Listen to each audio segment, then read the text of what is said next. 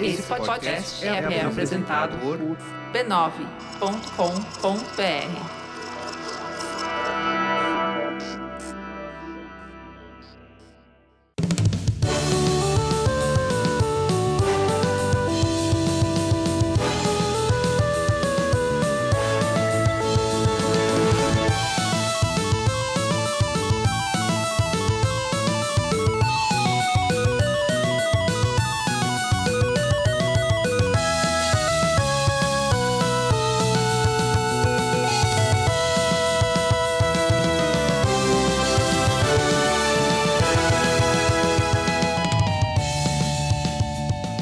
Ao vivo, o Poco Pixel número 99, eu sou o Adriano Brandão, do meu lado tá o Danilo Silvestre, tudo bom? Tudo bom, beleza? Maravilha! Qual que é o tema de hoje, Danilo? Está no- estamos no episódio número 99. É por isso que o tema de hoje é os 100 melhores jogos de todos os tempos, parte 1. Parte 1. A gente vai falar hoje dos 50 vice-melhores... Como, como que te chama isso? Os 50 quase melhores.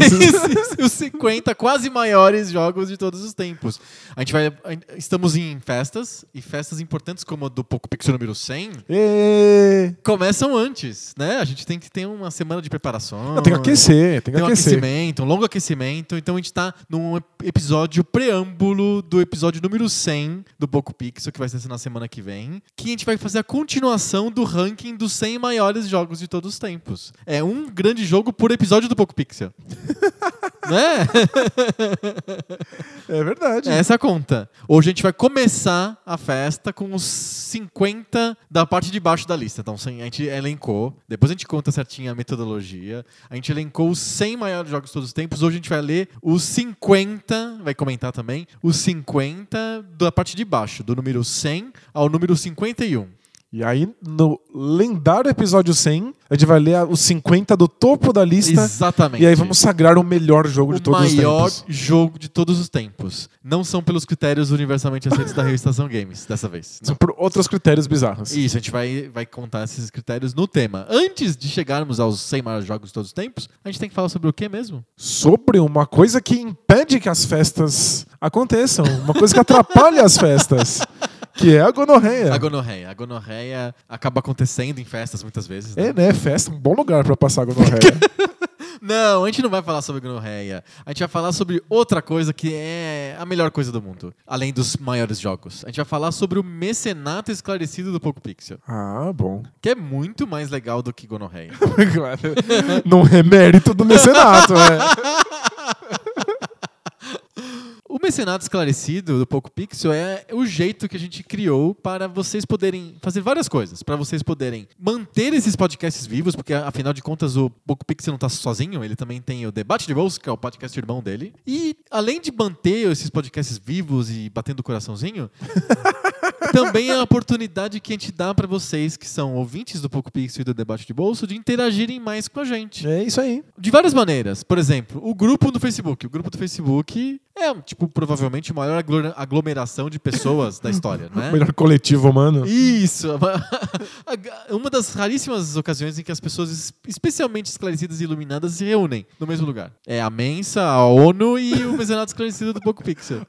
Acho que a, a ONU tá um pouco abaixo da, da gente. é. Não, não, eu também acho. É, é- é a minha, a minha opinião. O mecenato esclarecido tá em outro nível. Exato, e vocês podem é, juntar-se a esse grupo. É só pagar, né? É um é um grupo muito seleto que você só paga 10 reais e entra. É porque a, pe- a pegadinha é que não é só pagar. Hum. É ter o esclarecimento de que a coisa correta a se fazer é- é, Exatamente. é nos mandar dinheiro. Ah, Então vamos, vamos, vamos mudar isso. Você paga e aí a gente faz um teste. Por exemplo, andar, andar em brasas, pegando fogo. ou de repente é, sair de uma gaiola trancada, de, ven- de olhos vendados. De ponta cabeça. de ponta cabeça, com motos dando- girando em torno da, da gaiola. Eu acho que é, passando esses testes aí entra no Mercenário Esclarecido. Eu acho que o grande desafio O é. dinheiro já foi. Você põe o dinheiro. Dep- aí depois. Depois você passa por motosserras no escuro, entendi. Exato. Por põe a gente no testamento, por gentileza. Exatamente. Mas Acho que o maior desafio é ter encontrado a gente, ouvido a gente, percebido que é importante ajudar e ter Exato. ajudado. Perfeito. Isso é muito esclarecimento. É, é, isso é muito esclarecimento. Além disso, você também pode escutar o debate de bolso ao vivo quando a gente grava. Ao vivo, ao vivo. Ao vivo realmente e podendo mandar seus pitacos e opiniões e perguntas e dúvidas ao vivo enquanto estamos gravando o podcast, o que é muito legal. Reclamar das nossas groselhas, tudo ao vivo. Tudo ao vivo. É muito bacana e é muito fácil de, de, de fazer. É só entrar em. apoia.se barra PocoPixel. Muito bom. Esse é o mecenato esclarecido do Poco Pixel. Isso, que também abrange o debate de bolsa, porque Verdade. esse é o mecenato que une o Brasil. Lembram do debate de bolsa? Quem escuta? A gente tá no episódio 99, a gente tá começando a festa do episódio número 100. A gente teve por 90 episódios um negócio engraçado dentro do Poco Pixel, que era o debate de bolso, que era uma sessão em que a gente falava sobre assuntos que não são videogame. O que aconteceu? Ele cresceu, ficou muito importante, a gente teve que gentilmente pedir pra ele deixar o recinto. É, com- começou a fumar charuto, sabe? Coisa Tava incomodada. fedendo em casa, né? É, Vai exato. seguir tua vida, cara. Exato, e ele agora é um, é um podcast separado que você encontra em todas as lojas de podcasts do universo. é só digitar debate de bolso na iTunes, no Pocket Casts, ou se você quiser pode ir no browser mesmo e escrever debatedebolso.com. Você vai encontrar o debate de bolso que antes era uma sessão do Book Pixel, agora num podcast separado. E lá no debatebolsa.com tem a lista de todos os temas que a gente abordou em todos os debates Todos de os debates de bolso bolsa, desde que o começo do universo. Desde que o Duit teve o Poco Pixel número zero, teve debate de bolso, a- ele está listado lá no, lá no site do debatebolso.com. Boa. Aliás, a gente falou que esse é o Poco Pixel número 99, mas se a gente contar o Poco Pixel número 0, esse aqui é o número 100. Olha só. Então faz sentido É o- começar, começar a Exato, festa Ele mesmo. é o centésimo episódio, mas como o primeiro foi 0, ele é o 99. Ah, mas aí se, se- se o zero vale, então também vale um monte de almanac que teve. Então a gente já tá no cento e tralalá. Não, aí estraga a conta. Vamos, vamos, vamos. Esse é o 99. Boa, boa, boa, boa, boa. Os outros não são canônicos. Isso, não estão no universo lá da, da o Star Wars oficial. Isso, ela. A É, Disney falou: apócrifo. não, não pode. Episódios apócrifos.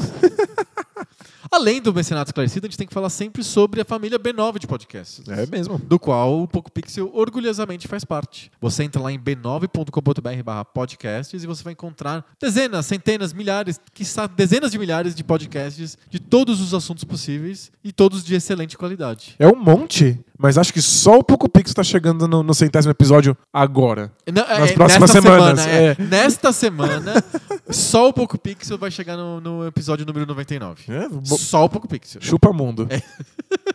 Entrem lá em b9.com.br barra podcast e vocês vão se divertir com podcast de todos os tipos, tamanhos, cores, tamanhos, principalmente, né? Porque tem o Naruhodo, por exemplo, que dura alguns segundos. É, né? Dá pra experimentar vários tamanhos diferentes. né? Exato. Muito bom. Feitos os recados, é hora do tema. Bora lá.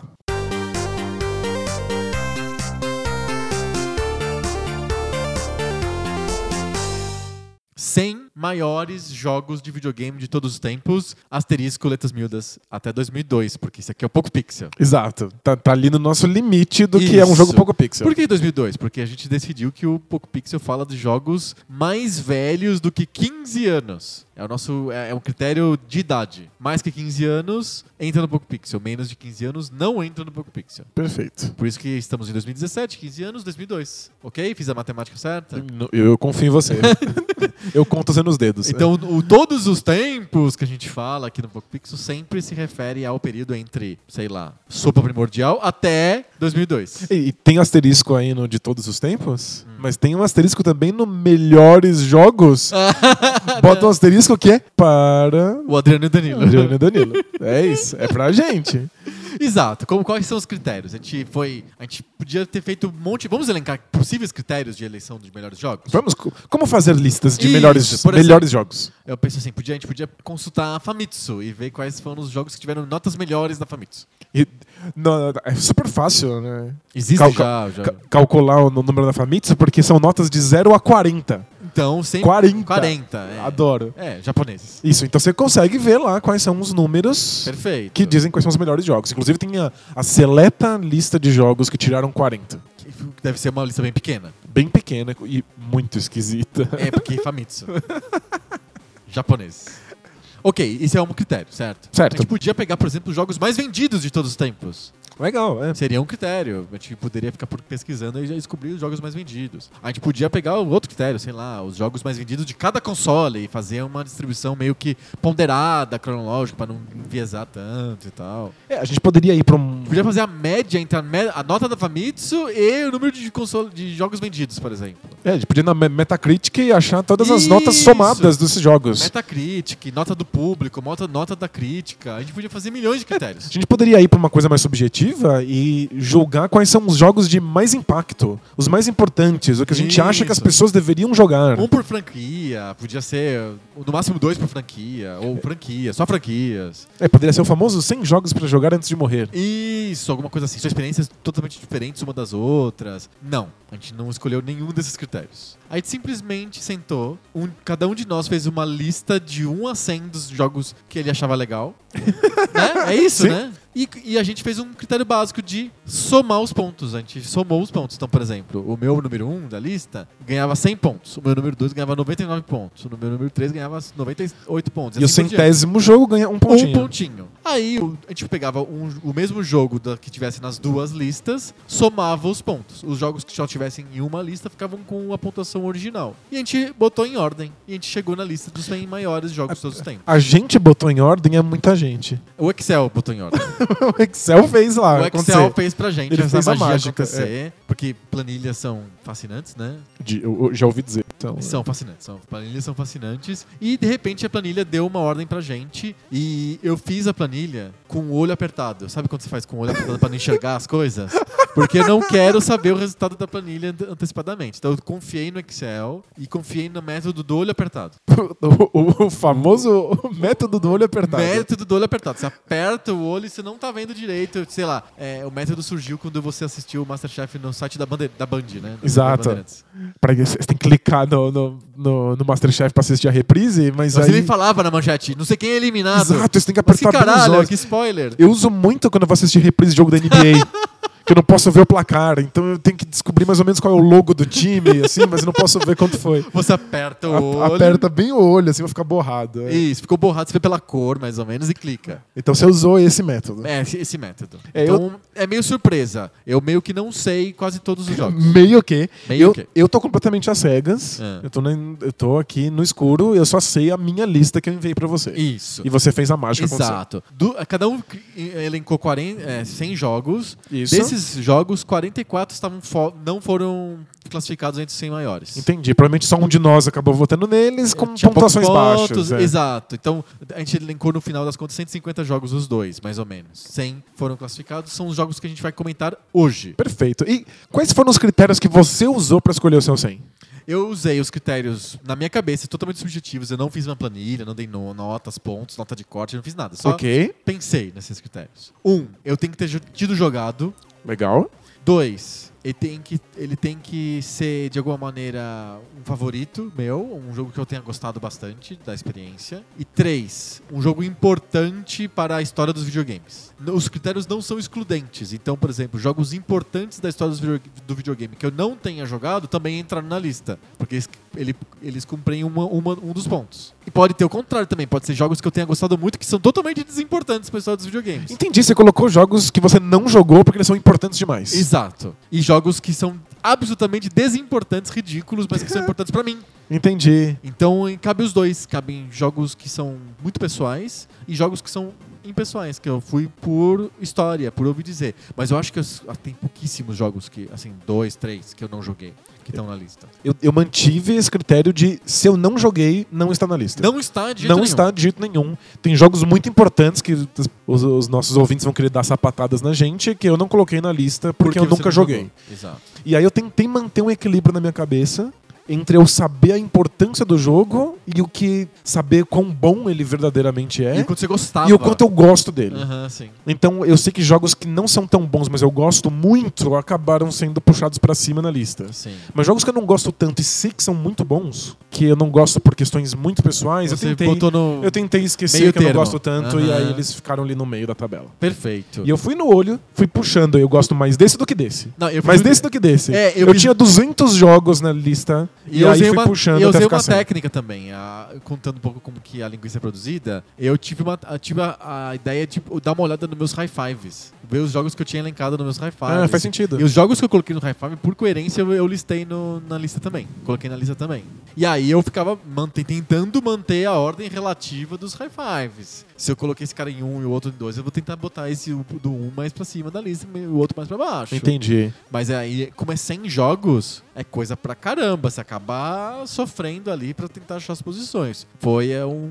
Tem, foi um pe- comeu um pedaço interessante de tempo pra fazer tudo isso. E depois eu tive ainda que ficar fazendo engenharia, de ficar arrastando o jogo pra É, cima e pra sem baixo. dúvida. Eu peguei uma, uma tabela de um antigo site já Ah, falecido. Saudoso. Saudoso site que listava todos os jogos que você jogou na sua vida e aí eu peguei, ele exportou uma tabela pra mim Aham. e aí eu tirei todos os jogos que eram posteriores a, a 2002. E aí os jogos que sobraram eu fui manualmente jogando um pra cima e pra baixo até Aham. ter os 100 primeiros. Sim, é, é ma- parecido. Eu fiz parecido, só que usei os high fives e como ter base, não um- o site lá, é o Playfire, né? Era o Playfire, o saudoso Playfire. Não- Como ele, ele só listava os jogos que eu já tinha jogado, então ficou mais fácil de- esse critério o critério foi foi, cumprido. foi cumprido. Perfeito. Acho que a gente tem, a gente tem muito jogo pra falar, porque essa aqui é a primeira parte desse episódio especial de 100, de 100 maiores jogos de seus tempos. Aliás, eu- é um- era um sonho meu, o sonho de fazer um episódio com parte 1 e parte 2. Ah, é? É, parece que deu uma importância, né? Esse aqui É tão incrível episódio- que não cabe nos limites. Parte 1, é, não, é muito incrível. Eu me sinto realmente cumprindo um sonho, realizando um sonho de fazer um episódio com parte 1 e parte 2. Legal, agora é só escrever um livro e plantar uma árvore. Exato, falta isso. É, então, a gente vai- esse aqui é o parte 1. A gente vai listar os jogos, vai comentar os jogos do 100 ao 51, na ordem decrescente. Como se fosse um. Não é um high five, é um high 100 ou high 50. Tem que ter 100 mãos pra dar esse tapinha. Exato, é um tapão coletivo. Exato. Vamos começar? Vamos, bora lá. Vamos lá. Aqui estou abrindo aqui a lista. Pra mim é, t- é tudo na surpresa. Tudo na surpresa. Número 100. O número 100 é Virtua Tennis 2 do Dreamcast. Boa! Uma- Olha. Muito feliz Olha. que ele, que ele entrou na lista. Entra- eu acho que entrou mais por você, assim. É mesmo? É, porque Dreamcast são jogos. Eu joguei também, eu me lembro que eu joguei no seu Dreamcast esse jogo bastante. Boa. E eu gostava bastante, eu achava muito legal o Virtua Tennis. Sabe o que é muito surpreendente sobre esse jogo? Ele, ele é o, o filho bastardo do Jennifer Capriati, que a gente adorava no Mega Drive. Os dois são da SEGA, né? E ele mantém mais ou menos a mesma mecânica. Aham. Mas é surpreendente como ele tem um modo inteligente pra um jogador. Ele tem uma série de minigames e de, de treinamentos Sim. diferentes, um Pra modo fu- carreira. Pra fugir do- da chatice de jogar contra um robô, né? Que é, que é tênis, né? Um contra um. É meio chato jogar contra um robô. Sim. E o modo carreira é muito legal. E você vai comprando roupas e raquetes e um monte de, de coisas Olha, pra era um jogo de enganar celular a você. banda letre. Pois é. Não, aliás, a SEGA, né? É, SEGA, SEGA, SEGA. Sempre SEGA. muito à frente do seu tempo. Sem dúvida. Mas é, nenhum jogo de tênis é tão simples e tão profundo simultaneamente Quanto quanto, o o Virtua Virtua, Tennis Tennis. O 2 é o 2 é mais, mais refinado. mais refinado, polido. embora seja mu- muito próximo do primeiro. primeiro, Acho que né? a coisa mais legal do 2 em, dif- em- em comparação com o primeiro é esse modo um jogador. Esse modo campanha, esses desafios diferentes. E sabe, eu gosto de jogo de tênis. Ele é divertido, tênis de videogame funciona muito bem, é gostoso e, e eu sempre gostei de jogo de tênis desde, desde o Atari, na verdade. E inclusive tem- eu, eu citei vários jogos de tênis que caíram fora da lista. Por exemplo, o, o do Atari, o Real Sports Tennis, eu citei. É, um É jogo, que- mesmo? é um jogo que foi importante pra mim. Eu joguei muito Real Sports Tennis. E ele, ele é surpreendentemente bom. Ele é bom. Ele ainda é. funciona. A mecânica funciona. Ah. Tênis, tem, o, o esporte tem essa magia de que ela, ele é um esporte tão simples que ele, ele se transmite facilmente para jogos de videogame. Exato. É, o- Funciona, a mecânica resolve. O Pong tá aí para provar que Ele ele foi é- o primeiro videogame, praticamente. parece uma transposição óbvia, né? Exato. Muito bom, número 99. Eu me sinto cantor de bingos, né? Quando, quando você falar o 22, você vai falar dois patinhos na lagoa. Dois patinhos na lagoa. E 33 vai falar a idade, de Cristo. 99 é Ultimate Stuntman, do Nintendinho. Quem diria que Ultimate Stuntman ia entrar na lista dos 100 maiores jogos de todos os tempos? Pensa nisso. Ultimate Stuntman. A maioria das pessoas que está escutando a gente não tem a menor ideia do que, que é Ultimate Stuntman. É- é porque o jogo não é original, o jogo não, Ele não é oficial, ele, Ele nunca não é foi oficial. licenciado pela Nintendo. Ele, as- mas assim, ó, um jogo não, lic- não licenciado, que é da mesma produtora, fez muito sucesso, que é o Micro Machines. É verdade. E o Micro Machines, ele tinha curioso, ele era curioso, especialmente curioso, porque ele é, ao mesmo tempo, não licenciado pela Nintendo e licenciado pela linha de brinquedos Micro Machines. A linha de brinquedos deixou sair um jogo não oficial pra Nintendinho. Sim. É muito absurdo. E a mesma produtora, a Camerica f- é, e a Codemasters, lançou esse jogo Ultimate Stuntman. E eles são bons, os jogos dessa produtora são legais. Eu, como criança, sem saber que Ultimate Stuntman não é um jogo licenciado, E lá a criança tá pro- portando com a licença. eu ficava surpreso da quantidade de jogabilidades diferentes que o jogo tinha. É um jogo de carro, é um jogo de nave, é um jogo de é, plataforma com tiro, um jogo com chefe. E tem um puzzle no meio dessa- das fases. É um jogo de tiro da esquerda pra direita, depois de baixo pra cima. Um jogo com mira em primeira pessoa. Ah, e é, esse- tem um jogo que você. Tem uma, uma das fases que você. O seu personagem tá escalando e você tem que controlar uma, um cara que fica em outro lugar dando Isso, tiros você, é um, nos s- inimigos. você é né? um sniper que tá num outro prédio. Protegendo o personagem. Protegendo o personagem, é animal. E esse puzzle entre as fases que você precisa desarmar essa bomba, que é um puzzle muito legal. É um puzzle muito divertido. No Nintendinho, se lançassem só o puzzle como Eu um jogo, comprava. a gente comprava. Faria, faria sentido. Eu adorava. Mas não, tem 200 jogabilidades diferentes. E o jogo é difícil. Não, sem dúvida. Os gráficos são bonitos e a música piririusa, assim, é uma música cheia de grude, grude na cabeça. assim. E isso, acabou uma fase e você não faz a menor ideia do que vem depois. Que vem outra coisa. Porque o cara é louquinha. um... É um stuntman, é um, um dublê. um dublê. Então ele pode estar num jet ski, num, num Mazda Delta, numa moto, dando tiro, você não, desarmando bomba, você não faz ideia. É, O dublê faz tudo. Adoro que precisa de um dublê pra desarmar bomba. Eles podiam não fazer uma bomba de verdade no filme, né? não, é uma ideia melhor. Mas pois eu- é, du- não precisa de dublê pra cena de desarmar a bomba. Pois é, só você fez uma Agora, a bomba de cena de, verdade. pular de um carro em movimento pra outro, sim, precisa de um dublê, né? Por Sem favor. dúvida. Mas é um jogaço, múltiplas jogabilidades, um dos jogos mais complexos do Nintendinho. Merece estar na lista. É muito legal, é o número 99. Número 3. 3 não, é o 3 de baixo pra cima, é o número 98. É o Sonic 3 do Mega Drive. Boa, é o melhor Sonic do é Mega o melhor Drive. Sonic. Eu, eu, eu não sei o que se vai ter outros Sonics na lista, mas já temos o Sonic 3. Menos, eu já fico tranquilo. Isso, já me dá um calor no coração. Porque assim, não precisa ser físico de foguetes pra saber que vai ter uma tonelada de Marios no topo dessa É lista. Isso, mas claro. Então, o, o ceguista dentro de mim já fica tranquilo que pelo menos o Sonic tá na tá lista. na lista, ele tá no 98. Né, A gente celebra as pequenas vitórias. Isso, vamos ver se tem mais Sonic, mas o Sonic 3 é o melhor Sonic. É o melhor Sonic de Mega Drive. Ah, sim, tá, ok. Sonic de Mega Drive.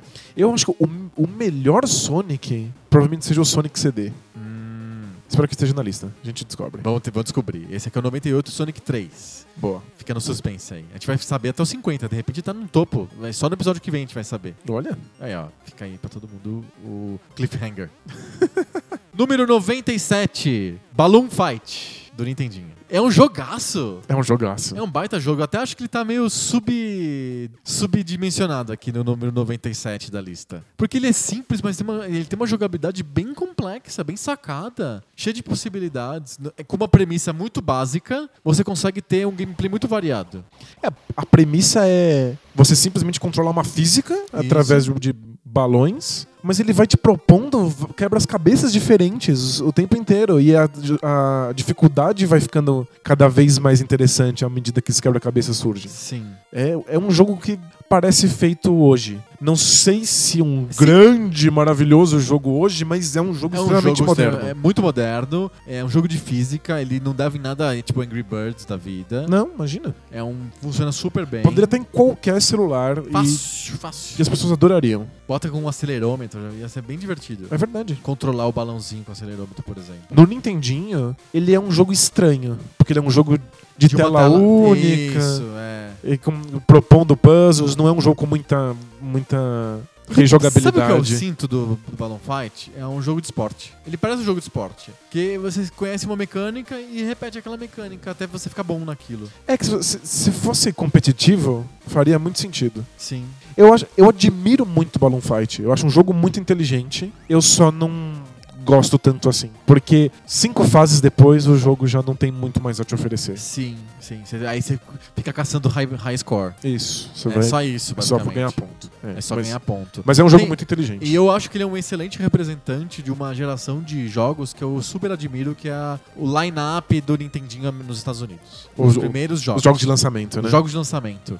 Eu acho muito legal, assim, Balloon Fight, Ice Climber, é, é, Clu Clu Land, é, tem vários jogos do lançamento, mesmo o, o Pinball. Excite Bike. Excite Bike. São jogos muito simples, muito divertidos e muito redondos, assim, eles são bem certinhos, ele não tem muita falha. Eles foram feitos pra realmente dar as credenciais do novo videogame pro mercado. É, tem muita coisa aí que inclusive vai estar na lista, a gente s- gosta, a gente sabe que é importante, e eu não daria pra um filho jogar, por É. exemplo. São coisas que não vão ter envelhecido muito bem, que não estão azeitadas, que não fazem mais O Balloon sentido. Fight envelheceu mega bem. Todo o line-up de lançamento do Nintendinho envelheceu muito bem. Muito. Daria pra jogar hoje, Agora! agora, Excite Bike e Balloon Fight Nossa, tranquilamente. Excite Bike é tão legal, e Balloon Fight é tão legal. Eu acho que o Balloon Fight dessa linha ele é o melhor, mais inteligente, mais Ele é redondo, mesmo. com certeza. E, e as- lembra, a gente elegeu num dos primeiros episódios, eu acho que é o episódio número 1, um, acho do Poco Pix, a gente elegeu o Nintendinho como o maior console de todos os tempos. É, é justo que tenha muitos jogos de Nintendinho nessa lista agora. É verdade. E que esses jogos sejam muito diferentes entre si. Não tem muita. di- é, A distância entre Balloon Fight e o Mario 3, ou sei lá, É absurda, o Mega é. Man 6, é absurda. É porque o Nintendinho ele tá criando quais são os paradigmas da indústria. Então até isso acontecer vai ter muita experimentação e muitos jogos diferentes. Exato. A partir daí, o Nintendinho meio que dita qual que vai ser a tônica do- do- dos jogos. E aí a gente vai ter aquela explosão de jogos de plataforma pra todos os lados, né? Muita plataforma, né? O Mario acabou criando esse monstrinho. É, também. mas antes, no começo do Nintendinho, tem de tudo. Tem de tudo e, e é muito legal. É mu- são muito diferentes dos jogos do final e eu eu sou s- muito fã dessa, dessa primeira leva. Até das caixas. Boa. As, as caixas são legais, As mesmo. caixas são bem lindas. Balloon Fight representando o começo do Nintendinho. Exatamente. O número 96 é outro jogo de Nintendinho. Opa! E é o primeiro. Não, não, é o segundo jogo de esporte da lista. É a Nintendo World Cup. Aí você coloca esporte entre aspas. o Nintendo do- World Cup, pra quem não se lembra, é o futebol do River City Ramson. Resumindo bem, assim. Os mesmos personagens, a técnicos de, o- de, a técnicos de olho esbugalhado, que quando levam bolada desfalecem no chão e ficam deitados no gramado, e- enfrentando furacões e, e campos de futebol de- com gelo, escorregadio. Era pra ser um jogo de pancadaria, de porrada. De porrada. Tá. Mas exato. botaram uma bola de futebol no meio. Exato, e é muito divertido e é. Você tem que ficar dominando uma física que não faz muito sentido e, e os personagens têm golpes, golpes especiais, tipo super chutes que voam e tal. E é um jogo de futebol de pancadaria entre colégios no Japão. E foi, foi uni- assim, ocidentalizado como Nintendo World Cup, como Copa do Mundo. O que faz sentido. Totalmente Total sentido. Ah, completa. Eu sempre gostei muito desse jogo, acho que se tá, tá na lista por minha culpa, Tá. de alguma maneira. Não, t- é, é única e exclusiva culpa sua, porque eu nunca joguei. É muito bom. Eu, eu vi esse jogo sendo jogado, eu nunca coloquei minhas mãos nele. O que eu joguei Mega Man Soccer. também, mas eu joguei o- o- esses mesmos personagens, esse mesmo character design jogando queimada. Ah, que No é o Super Nintendinho. Dodgeball. O Super Dodgeball, espero. Vamos vai, ver se vai, tá na lista. vai aparecer eventualmente. Vamos ver que se tá na lista. Tá o Nintendo World Cup, ele já representando como o primeiro representante da família Kunio-kun, né? Que é do River City Ransom, do Renegade, desses caras todos. É os jogos do Kunio-kun. Espero que eles apareçam muito no, no top 100. Exato, com certeza. Próximo jogo, número 95. Mais um jogo de Nintendinho. É o quarto jogo de Nintendinho. Uau! Nintendinho tá forte, hein? É, quer dizer, Ou fraco, porque tá no final da, da- da tabela. Tá bom, é. tá bom, verdade, tem razão. Ele- eles são o- os. Então. Os melhores dos piores. os- é, Não, exato. os piores dos Os melhores. melhores, isso. os piores dos melhores. Número 95, Ninja Gaiden do Nintendinho. O primeiro O Ninja primeiro Gaiden? Ninja Gaiden. é maravilhoso, é muito importante, estreou cutscenes, moldou toda a minha visão de narrativa em jogos de videogame. Tem uma estética bem engraçada. Uma estética completamente maluca e bizarra e japonesa de um jeito meio macabro. macabro. mas é muito difícil. É difícil demais. E aí quebra um pouco qualquer tipo de prazer que você possa ter com, com esse jogo. E eu até topo outra dificuldade, mas o primeiro Ninja Gaiden eu acho que não te dá as ferramentas pra vencer essa dificuldade. É um jogo meio truncado, é difícil subir nas paredes e pular de uma pra outra, é um jogo meio pesado. Ele é pesado, o ninja é meio pesadão. Então eu acho que Ele é feito pra ser um, tipo, um corra infinitamente. mas é muito mas você não difícil consegue fazer isso correr acontecer. É. infinitamente, é. Então eu eu não sei se ele me dá as ferramentas pra vencer os, os obstáculos que ele me propõe. Aham. Então, Ninja Gaiden merece. É surrealmente importante. Mas acho que os o- outros Ninja Gaidens vão estar melhores posicionados do que Lembrando esse. que ele tá no número 95 da nossa lista. Nossa. É uma posição de destaque, de honra, porque ele tá entre os 100. Vários outros tentaram e não conseguiram. Mas ele tá no 95, né? Exato. Vamos lá, vamos ver se tem mais Ninja Gaiden mais pra frente. Número 94. Primeiro jogo de arcade da nossa lista. Se ok? bem que o Virtua Tennis também tinha uma versão de arcade. Tinha uma né? versão de arcade, sim. Número 95, nove- 94 é New Rally X de arcade. Provavelmente da minha cota, né? É a sua cota, eu nunca joguei. New Rally X é um baita jogo. Lembrando o que que é o New Rally X? É um jogo estilo Pac-Man de corrida dentro de um labirinto. Acho que é o melhor jeito de descrever. É da produtora do Pac-Man, não? Isso, é da Namco, é da mesma produtora do Pac-Man. Inclusive, eu já contei essa história no Poco Pixel, quando eles estavam trabalhando no Pac-Man, na verdade ele era o side project do New Rally X. O objetivo deles era lançar o New Rally X, que era a continuação do Rally X, que é um jogo que deu muito certo. Então eles estavam fazendo a continuação porque ia ser o hit que ia explodir as miolos de todo mundo, era o New Rally X. E o Pac-Man não. Projeto nada a ver e tal. E aí, quem- obviamente, a gente conhece a história, o que aconteceu depois. A gente, a gente conhece. A gente não precisa conhecer a história. A gente pode conhecer o Pac-Man e não fazer a menor ideia de que, qual é o New Rally X. Exato, o New Rally X é é um jogo que todo mundo já ouviu a musiquinha no- nas lojas de fliperama. É uma música que não tem como Gruda no cérebro. gruda no cérebro, é um absurdo. E você controla um carrinho dentro de um labirinto, de uma, sei lá, de uma cidade que tem o formato de labirinto, e tem carrinhos te perseguindo, e você tem que pegar todas as bandeirinhas que estão no mapa. Você não enxerga, ao contrário do Pac-Man, que você tem o labirinto inteiro à sua disposição logo de cara, no New Relax você não enxerga o tabuleiro inteiro, você, você enxerga um pedaço dele, então você tem um zoom mais perto, e você tem um mapa do lado que meio que, te- que te guia onde que estão as bandeirinhas, então você vai, vai percorrendo aquilo. Parece muito simples, mas como todo jo- jogo de labirinto, ele tem as suas complexidades e fica muito viciante. É pro conceito, ele é muito igual ao Pac-Man, né? Bem parecido, é uma perseguição dentro de um labirinto. Você prefere qual? Eu acho que eu prefiro o Pac-Man, porque ele parece que na- nessa concisão de regras, só tem duas regras do Pac-Man mais ou menos, ele fica mais, mais perfeito, assim. O New Relax tem mais coisas pra fazer, tem dois tipos de fase, ele dá uma engrossada no caldo, assim, e aí sabe? fica mais caótico. Fica um pouco mais caótico, o Pac-Man é mais puro. Assim. É, o Pac-Man é desses jogos que eles, eles chamam de jogo de informação total. Aham. Eu sei absolutamente tudo que tá acontecendo no jogo o tempo, O tempo inteiro. As regras são muito explícitas, então você São pode, simples, você né? Ah. pode planejar o tempo todo. Nada que, que vai acontecer Eu não é acho- esperado. Exato, acho que a fama do Pac-Man é muito justa. Espero muito que o Pac-Man esteja na lista. É, e eu- mas eu gosto muito do New Rally X, eu acho que é um jogo bem importante. Legal. Número 93. Primeiro jogo de computador da lista. Esse, e o computador é o MSX.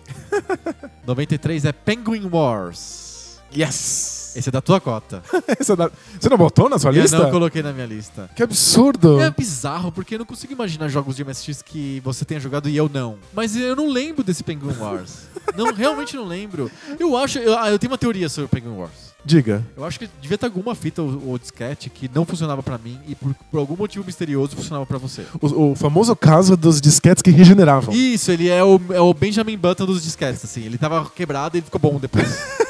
ele rejuvenesceu. Só isso explica, porque você não foi na loja de MSX comprar jogos novos. Não, não existia quando eu recebi o MSX. Elas não É, Já tava- existiam mais. é. Como- Você chegava no lugar MSX, o que, que é isso, né? Eu tenho Então que voltar no tempo pra conseguir encontrar. Não, veio junto no pacote. E tinha lá, Penguin Wars. Conta sobre esse jogo.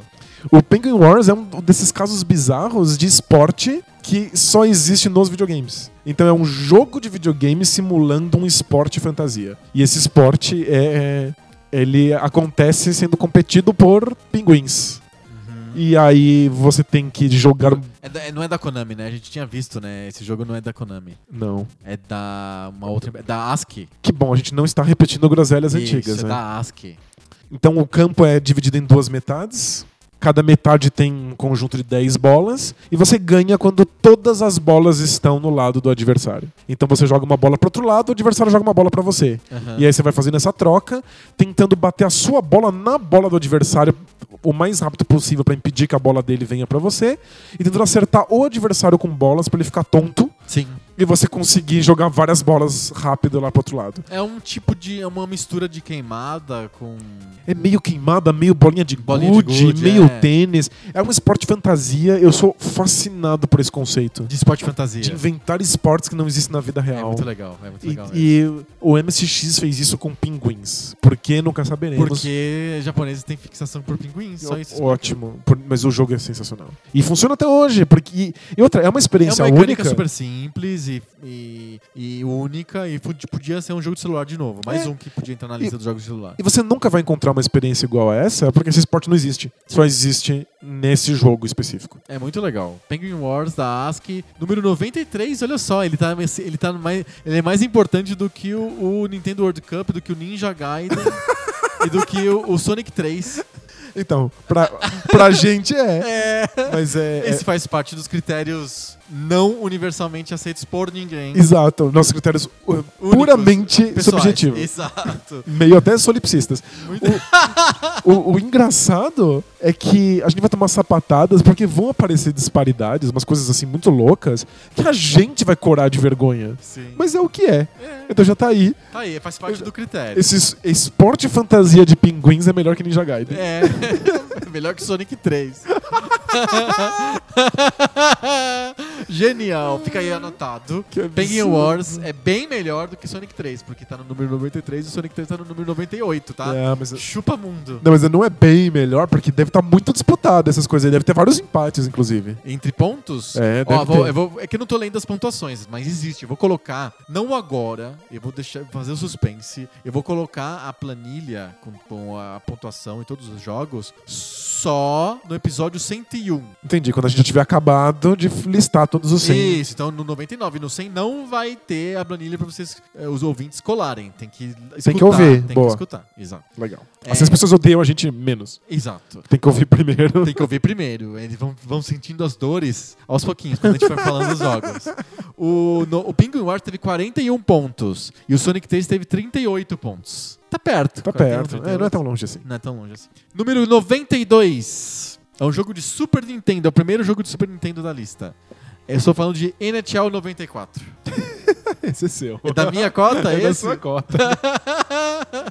Eu entendo que Um o jogo é dos muito legal. melhores jogos de esporte de todos os tempos. Eu, eu, eu entendo, e é famosíssimo, e ele consegue tornar arcade um, e, e simples, um esporte que é super complexo. Ele só tem um problema: é rock. É, o problema é o, é o- é o É. mundo real, não é o jogo. Não, o mundo real O atrapalha o, mundo real jogo. atrapalha o jogo. No, no jogo funciona, né? No jogo funciona perfeitamente. Se, pos- se fosse um esporte fantasia. Isso, se tivesse, sei lá, uma, um tacos laser e um. Não, mas se eu te contasse que o Walking é um esporte que só existe no NHL 94. ah, eu jogaria fácil. Então, tá vendo, seu enviesado? Mas eu, eu se adoro eu a ideia. trocasse os jogadores por koalas. Pinguins. Pinguins. pinguins. eu gosto. Bom, Tem que ser pinguim- pinguins. Você ia gostar, do- mas ia ser o número 2 da nossa lista, NHL É isso, 94. pingu- pinguins pequenininhos, pinguins médios, pinguins grandões, pesadões. É, lembrei de outro jogo, né? De, de Nintendinho de hockey, que é o Ice Hockey. Que tem esse justamente, é do line-up inicial do Nintendinho. Aí assim, E tem o homem, o, o jogador pequenininho, o médio e o, e o grandão. Pra ficar bem simples, totalmente fantasia. Exato. Mas não, não, NHL 94 é o, o primeiro jogo que as pessoas consideram como o primeiro grande simulação de esporte da história dos videogames. É um jogo da EA Sports, talvez um dos primeiros. Acho que o primeiro é o Lakers vs Celtics, que é um jogo bem anterior. Sim. Mas entre os primeiros é o NHL 94 e foi um estouro, tem gente jogando até hoje. E tem comentarista, embora não tenha voz. Tem, tem, ele escreve, né? Aparece comentarista falando coisas, tem câmeras diferentes, ab- abre uma janelinha assim, Sim. com closes de É coisas. bem né? legal. É muito bem feito Tem- mesmo. tem- a produção é A espetacular. produção espectu- espetacular e tem os, jo- os jogadores da NHL de 94, todos licenciados bonitinhos. Ah, e- bom, senão, senão eu não jogaria. É, porque faz muita diferença. Pra gente. Se fosse lá o Jancutiano, o Rico Salamar Eu e nunca o saberia Tito dizer. Mancuso. Eu ia achar que o Jancutiano é muito famoso no rock. Número 91. Primeiro jogo de PlayStation da nossa lista: Nossa, lá vem. Metal Gear Solid. Tá em 91. 91. é- Essa é a primeira sapatada do, do episódio, né? Sapatadíssima. Já tô sentindo a sapatada chegando na minha testa. Acho que o Metal Gear tá aí mais porque eu reconheço que ele tem, faz coisas boas do que por qualquer vínculo afetivo que eu tenha pelo jogo. Que é nenhum. Acho que é é negativo. assim, né? negativo! É. Eu entendo que o o Metal Gear ele, ele propõe coisas muito interessantes de forma. Então, tem uma metalinguagem acontecendo, ele exige que você pense pra fora do jogo, ele brinca com o fato dele ser um jogo vari- em vários momentos, tem cenas em que você continua jogando enquanto a cutscene acontece, muito legal do ponto de vista da Aham, forma. Sim. Agora, é muito brega, mas muito brega num nível... É, é como se o- os filmes do James Bond fossem todos feitos pela produtora do, dos Power Rangers. É isso. Imagina se o James Bond é o Power Ranger vermelho. Isso é Metal Gear. É, é, é impossível levar o jogo a sério. Não dá, não dá. E, e- e ele tenta. É porque o problema é o seguinte: se um jogo tem essas características todas que você falou, é o jogo dos Power Rangers, brega pra cacete, etc, etc. E ele é uma piada, ele, ele é de- assim, safado de verdade, você gosta. Agora, quando ele se leva a É sério. Ele se leva quer muito a ser sério. Mega solene, aí você não, você não compra. É, é- é- é o filme ultra, ultra solene e sério dirigido pelo Tarkovsky dos Power Rangers. Alguém podia fazer isso, né? Seria maravilhoso. o filme sério dos Power Rangers, mas existe. Tem, tem um fanfic lá do, que é uma cena de tortura. Isso, uma pesada.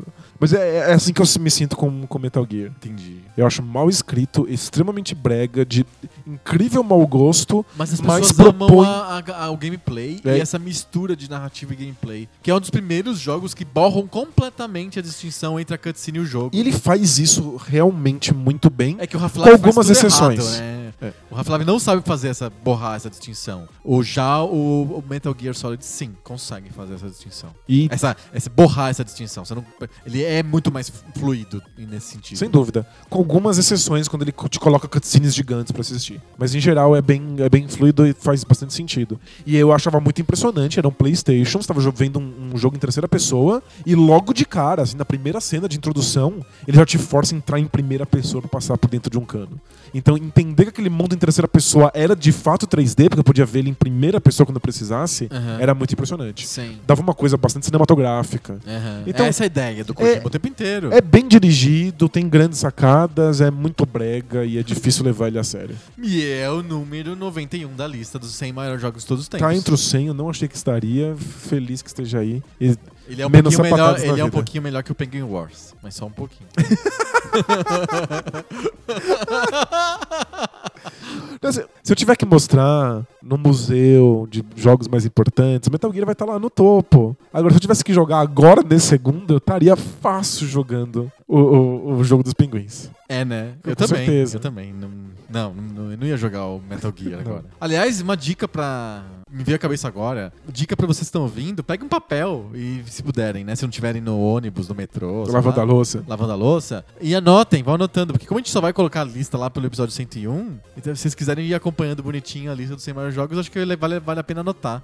Se a gente tipo, tivesse um time de produção incrível, a gente poderia fazer tipo aquelas tabelas de Copa do Mundo de posto de gasolina dos anos 90, sabe? Ah, que legal, você vai anotando na, na- na resultado dos tabela. jogos, Nossa, é. eu adorava essas tabelas É, de posto de gasolina. posto de gasolina, né? Então, Anotar o artilheiro, né? Tinha um espacinho. Exato, a gente não tem um time de produção grande, um designer pra fazer Vai isso, dar. então não rolou. Mas, isso- Anotem no papel. Ainda bem que você avisou agora, porque senão muita gente teria quebrado o lápis de ouvir que o Metal Gear tá aqui nos, nos 90. Muito bom. Número 90. Actraiser do Super Nintendo. Só isso? Número 90. Caramba, Trace é muito melhor que isso. É, Ué, ele é um pouco melhor que o Metal Gear Solid, que o NHL 94. e um bocado melhor do que o Penguin Wars. O ActRaiser É me... da sua cota o Actraiser. Ah, você nunca jogou? Não é um jogo que eu frequentei. Entendi. É um jeito bonito de dizer que nunca joguei. Mistura jogo de plataforma com simulador de Deus. Às vezes você tá vendo teu personagem da esquerda pra direita, às vezes você tá vendo o mundo inteiro de cima, tentando coletar o máximo de seguidores possível e matar os demônios malucos. É...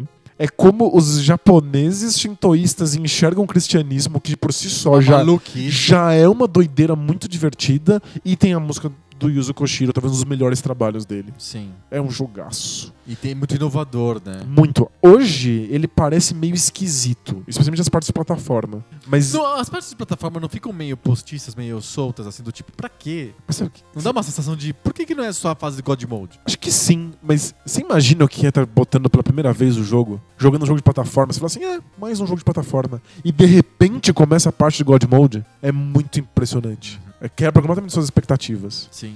Embora tudo, tudo pareça meio, meio esquisito hoje e o jogo não prometa mais do que ele oferece, as promessas que ele faz ainda são incríveis. Legal. Funciona. Muito bom. ActRaiser é o número 90 da nossa lista dos 100 maiores jogos de todos os tempos. É. Acho justo. É, até, até que tá bom. Tá vai. bom, tá bom, porque o número 89 é Grandia 2 do Dreamcast. Mais um jogo de Dreamcast na lista. Também é da sua cota. Vai contando nos dedos aí, porque eu, o grande combatente do, do RPG, coloquei alguns RPGs na lista. Aí, ó, tá O vendo? Grande A2 tá, tá nessa. Aí, ó, Grandia 2. Conta sobre o Grandia 2 rapidinho. É, o Grande A2 é um, um RPG que foi exclusivo de Dreamcast durante muitos anos. Ele só foi pra lá no PlayStation 2 depois que o Dreamcast morreu. E ele tá aí basicamente por causa do sistema de combate. Ah, tá. O sistema de combate é uma coisa absurda, muito inovadora, que nunca foi copiada, nunca foi imitada desde que o Grande A2 foi lançado. O, chegou ao ponto de no PlayStation 2 sair um jogo que era só o sistema de combate do Grande A2, que era o Grande Extreme. É, Porque o sistema de combate é, Era real- bom. é realmente impressionante. Sério, o- vai no YouTube e veja um vídeo do sistema de combate do Grande A2 pra você ver como é, que, como é que isso acontece. Sei lá qual é a história. A história até que é legalzinha. Não é tão ruim. É, a história é sobre ateísmo. E você fica torcendo pros personagens que são ateus contra um mundo bizarro que é ultra-religioso. Aí no final os deuses aparecem e lutam. E aí vo- tudo que, a- aquilo que você Eles estavam tava, de- errados. tava defendendo no seu personagem principal estava errado, o que é bastante broxante e esquisito. É bem estranho mesmo. É, mas o sistema de combate. E é por isso que eu tô na lista. Eles transformaram tipo a aposta de Pascal em um jogo, é isso. É tipo isso. Mas eu não senti que eu tava trabalhando de graça, porque eu tava torcendo pra ter combate o tempo todo. Porque o combate é maravilhoso. É bom, é, É. que essa história. Não, tanto faz. Muito bom. Eu tô dando muita risada de olhar a lista aqui. Porque o nosso número 88 é Donkey Kong Country, do Super Nintendo. ah, sapatada. Tá- Olha, eu tô vendo os... Tô vendo bola de ferro voando na nossa testa aqui agora. Então, e Taco de beisebol voador aqui. eu prometi que eu iria Bigorna, sabe? rejogar. Bigorna da Acme tá sendo, tá sendo arremessadas na nossa cabeça. Vamos ma- mandar a gente, arremessar a gente via catapulta pra, pra lua. Donkey Kong Country é o número no 88, mas tá entre os 100 maiores jogos de todos os tempos. Ótimo. Eu prometi que eu iria rejogar pra poder julgar de novo, porque eu não tenho recordações muito Positivas. é, lisonjeiras do Donkey Kong. Mas não deu tempo ainda, não consegui. Então, eh, tá- Então essa lista aí ainda é. é honesta, mas é uma, é uma antes olhação do- honesta. Exato. Não, ou seja, não temia a voz do povo. Mas eu, eu Fiz da minha cabeça. posso, eu vou, vou ser ousado e vou defender o número 88. Eu acho que ele tá um número ok para Donkey Kong Country. Porque no final das contas é um jogo que todo mundo lembra no Brasil e, e que é um baita jogo e todo mundo gosta muito, etc. Mas no fundo é um jogo que teve pouquíssima descendência, não gerou nada direito. Ele criou um sistema de gráficos que nunca foi repetido, que não valeu pra nada. Ele criou uma, ele é um dos últimos jogos de uma jogabilidade que já tava bem cansada na época. Ele, ele é só muito bem feito e tem uma música boa, os- isso- e- e meio que é isso. As pessoas adoram, mas ele não é o emblema desse tipo de jogabilidade. Ele não é emblema do Super Nintendo, ele não é em- emblema de, de por- de plataforma. E Pra os alguns- personagens nem são tão importantes assim. É para alguns ele é o ápice dos gráficos dessa geração, mas essa é uma afirmação ultra polêmica porque É. a gente que odeia esses gráficos. Eu não gosto dos gráficos e eu acho que a técnica de criar esses gráficos nunca foi repetida, não é influente, é- foi uma experiência. Eu realmente não sou fã, nem gosto da estética. Eu- E eu, acho que é um jogo de plataforma legal, interessante, que, que eu acho meio pesado, arrastado. É, eu acho, eu acho a física muito esquisita, mas rejogarei. Sim. Até porque tá entre os 100 melhores, então merece Exato. ser rejogado. É o número 88, ele é um pouquinho melhor do que o NHL 94, por exemplo. Ou que o New Alex. Não é? Ah, com Mas certeza. não é melhor do que o número 87, que é The Simpsons Bart vs The Space Mutants, do Nintendinho. Tá nessa lista por causa da primeira fase, né? Só por causa da primeira fase, porque as outras fases são um cocô. E Eles são indizíveis, eu não sei nem classificar as, as outras fases. As, outra- as outras desse jogo. fases são pessimamente planejadas e desenhadas. São improvisadas. Obviamente improvisadas. monstruosamente difíceis, impossíveis de jogar. com aquela mecânica. Porque assim, a física do, do, do Bart, ela foi pensada pra primeira fase, que não é tão. não exige tanto controle fino. Depois eles fazem fase de plataforma que exige super precisão, que não tava lá. A física não, Mas não tava dá. lá. É, e tipo, e aí? Não dá pra entender, mas a Marge untou o Bart antes dele sair de casa nesse jogo. Ele Ele tá escorrega. untado, é, é, in- é insuportável. Ele, foi- ele funciona na primeira fase, que é incrível. A primeira fase é muito. Que é cheio de puzzles, é um adventure. É um adventure com ação, com, com corrida, com um monte de coisa ao mesmo tempo. É muito legal, embora você precise de comprar ação games pra poder terminar o jogo. Não, tá muito alto esse jogo. As outras fases, que são 90% do jogo, são muito medonhas. Ah, não, mas é muito importante. É um jogo bem importante. A primeira fase é incrível. E a, a primeira fase é incrível e esse jogo foi portado pra todos os eh, aparelhos que tem microchip da, da história. Micro-ondas, geladeira. Parece que é um dos jogos mais portados de todos os tempos, é esse Bart, Bart, Bart vs The Space Mutants. Uau, não, foi uma febre na época. Porque era os Simpsons, cara. E no começo dos anos 90, Simpsons eram, era tudo. E ninguém Eles eram é até imaginava. engraçados. Faz tempo, né? É. E ninguém nem imaginava como poderia existir um jogo dos Simpsons. E eles fizeram aquela primeira fase. Pensando no- no- nos desenhos. Isso que vende Aí os É os- personagens, vende o mundo, faz espírito sentido, é dos engraçado. Simpsons, é. é. na cidade. Os outros não tem nada a ver com o desenho. É num shopping genérico, é num museu genérico, é sem graça. Numa. U- Usina nuclear Ah. usina genérica. nuclear genérica. É. A usina nuclear é a pior fase de todos os tempos, eu acho. Nossa, sério, é muito ruim. Aquilo é muito chato e tem um enigma que você não consegue decifrar só com a revista de novo. Se comprar Nintendo Power. Que bom que a gente tá malhando o jogo número. um, O número 87. Só tomou porrada. Não, mas é que a primeira fase é maravilhosa. Justo, justo. Se as outras fases fossem. Se não tivesse as outras fases, ele seria entre os top 30, no mínimo. É, é bem, bem possível. Porque é realmente muito esperto. Número 86 é Silver Surfer do Nintendinho. Yes! A gente Yes! colocou o Silver Surfer melhor do que o Donkey Kong Country, do Melhor o do que Metal Actraiser, Gear. melhor que Metal Gear. Não caiam na lorota de que Silver Surfer é um jogo merda. Ele só é um, um É um shmup jogo difícil. extremamente difícil, como são os melhores jogos de nave. Só isso, esquece que é o Silver Surfer, abstrai.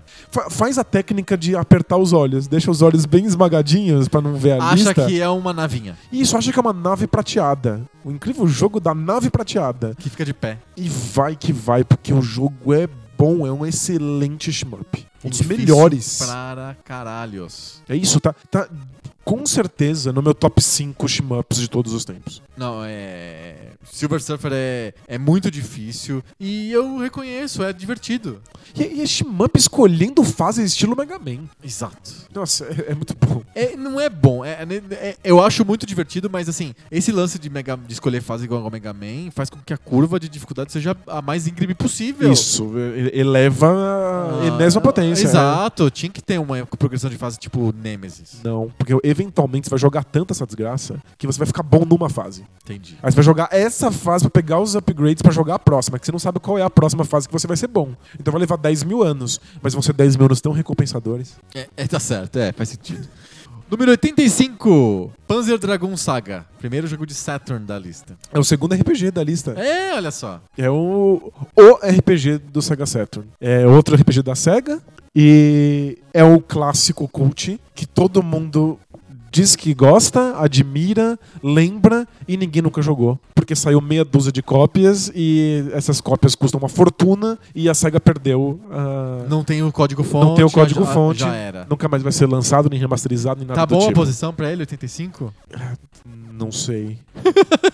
Eu Então tá acho- boa. É, preciso- é que, é que precisa ver os outros RPGs que vão aparecer na lista. Mas o, o Panzer Dragon Saga é um dos melhores. Perfeito. É, é muito esquisito que se goste tanto de Final Fantasy e o Panzer Dragon Saga tenha sido ignorado. Sim.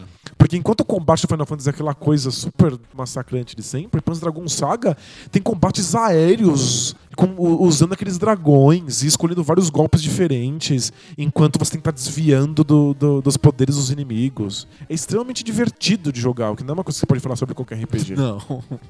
Muito bom. Número 84. Primeiro jogo de PC da lista, Full Throttle. Não, já tinha um jogo de PC. Não, de MSX. Ah, faz sentido. De PC? Full Throttle! Full Throttle. Boa! Quarenta- É o número 84. É um jogo legal, mas que re- rejogando ele parece cansado. Parece que ele tem uns puzzles meio que caem do céu, uma, uma história que não amarra direito, que não faz muito sentido. Eu fiquei bem desapontado de jogar de novo Futroto na versão remasterizada. É, você falou isso e eu, eu fiquei com muito medo de, de, de dar a minha posição sobre o jogo, porque eu já não lembro mais. Aham. Eu lembro muito pouco dele quando eu joguei faz muitos e muitos anos. E tem algumas coisas repetitivas, tipo aquela fase que você tem que ficar dando porrada em motoqueiro. Mas, mesmo assim, acho que é uma experiência interessante. Tem outros adventures melhores que provavelmente estão na lista. Ah, com certeza. Adventures bem, aliás, muito melhores do que o Full Throttle. Número 83, a gente falou agora há pouco de Silver Surfer. O número 83 é o Gradius, do MSX. O Nemesis. É o Nemesis, é. Ne- Nemesis no MSX e Gradius, Gradius é no Nintendinho, né? no Nintendinho e nos arcades, né? É, é um jogo da Konami Shmup, um dos melhores Shmups de todos os tempos, sem dúvida. Sem dúvida, é um dos melhores jogos de navinha. Um dos primeiros é, shmups é, horizontais, né? Que você vai da esquerda pra direita. Um dos melhores esquemas de power-up, de Os power-ups muito inteligentes Muito. E, e te dá realmente uma árvore de decisão importante sobre os power-ups. É, tomar decisão em jogos de nave é uma coisa rara. E porque e tem que ser muito rápido, né? E você consegue tomar decisões que realmente influenciam o jogo dentro do, do no Nemesis, no Gradius. E que fazem um jogo ser criativo em vez de ser um jogo de decorar, como vários team-ups são. Exatamente. Número 82. Mais um jogo de Mega Drive. Shadow Dancer.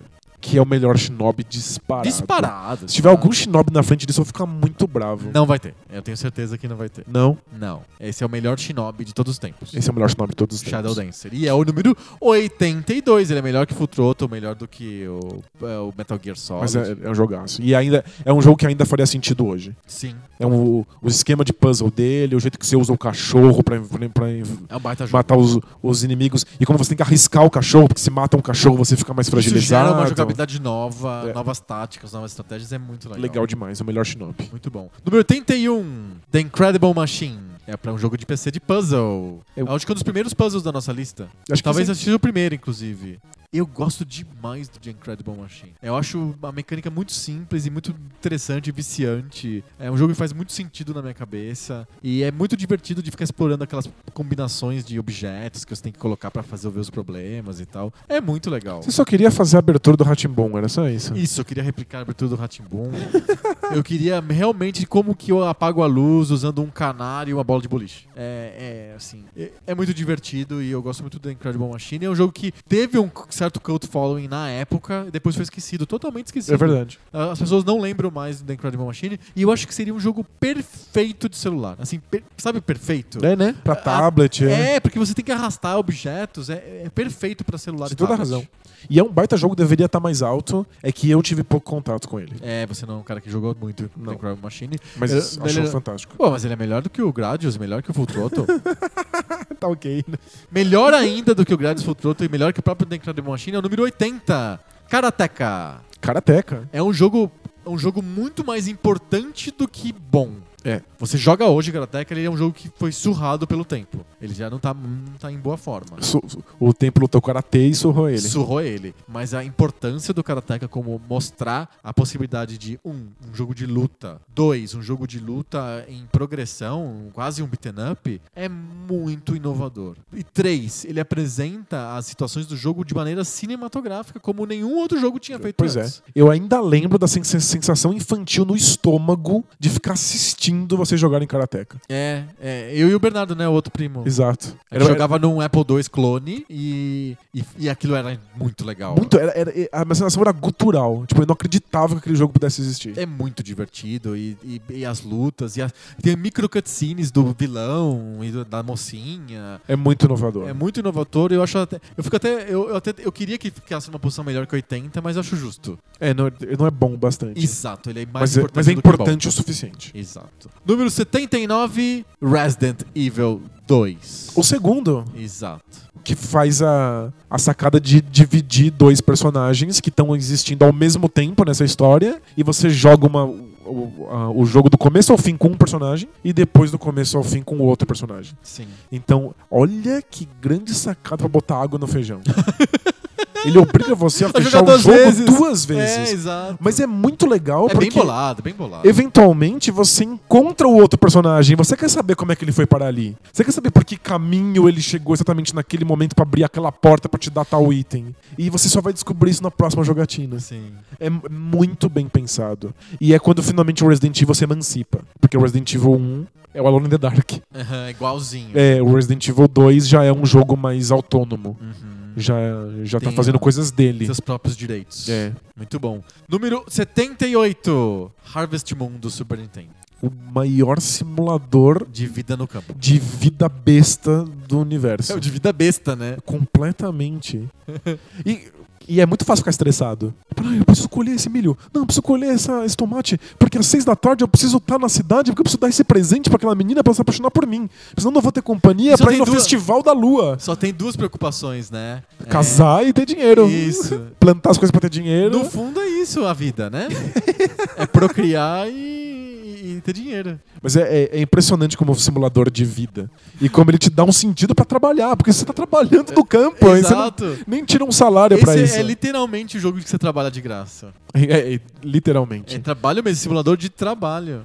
Mas o que ele faz de maravilhoso é realmente dar um propósito pra isso. Porque ele cria um mundo em que faz sentido. Faz sentido que eu queira trabalhar. Faz sentido que eu queira estar às seis da tarde pra conhecer a mocinha lá e dar um presente pra ela. Porque afinal você tem que estar na tal da festa, É, né? dá um senso de comunidade. Você começa a contar os- o, o tempo pela passagem dos festivais. Você começa a saber se é domingo ou se é sábado, porque tal pessoa vai estar ou não vai estar na frente do bar pra você conversar com ela. É, deve ser assim que é morar em cidade pequena. É, mas é isso, é, e é muito legal isso. Você tem uma outra, outra sensação de tempo. é. É muito diferente. É um simulador muito radicalmente diferente de tempo, o Interessante. Harvest Moon. Funciona muito bem. Muito bom. Número 77. Temos aqui uma coisa importante. Ok. É o primeiro jogo do Mario que aparece na nossa lista, o número 77. Super Mario Brothers 2. O O 2? 2.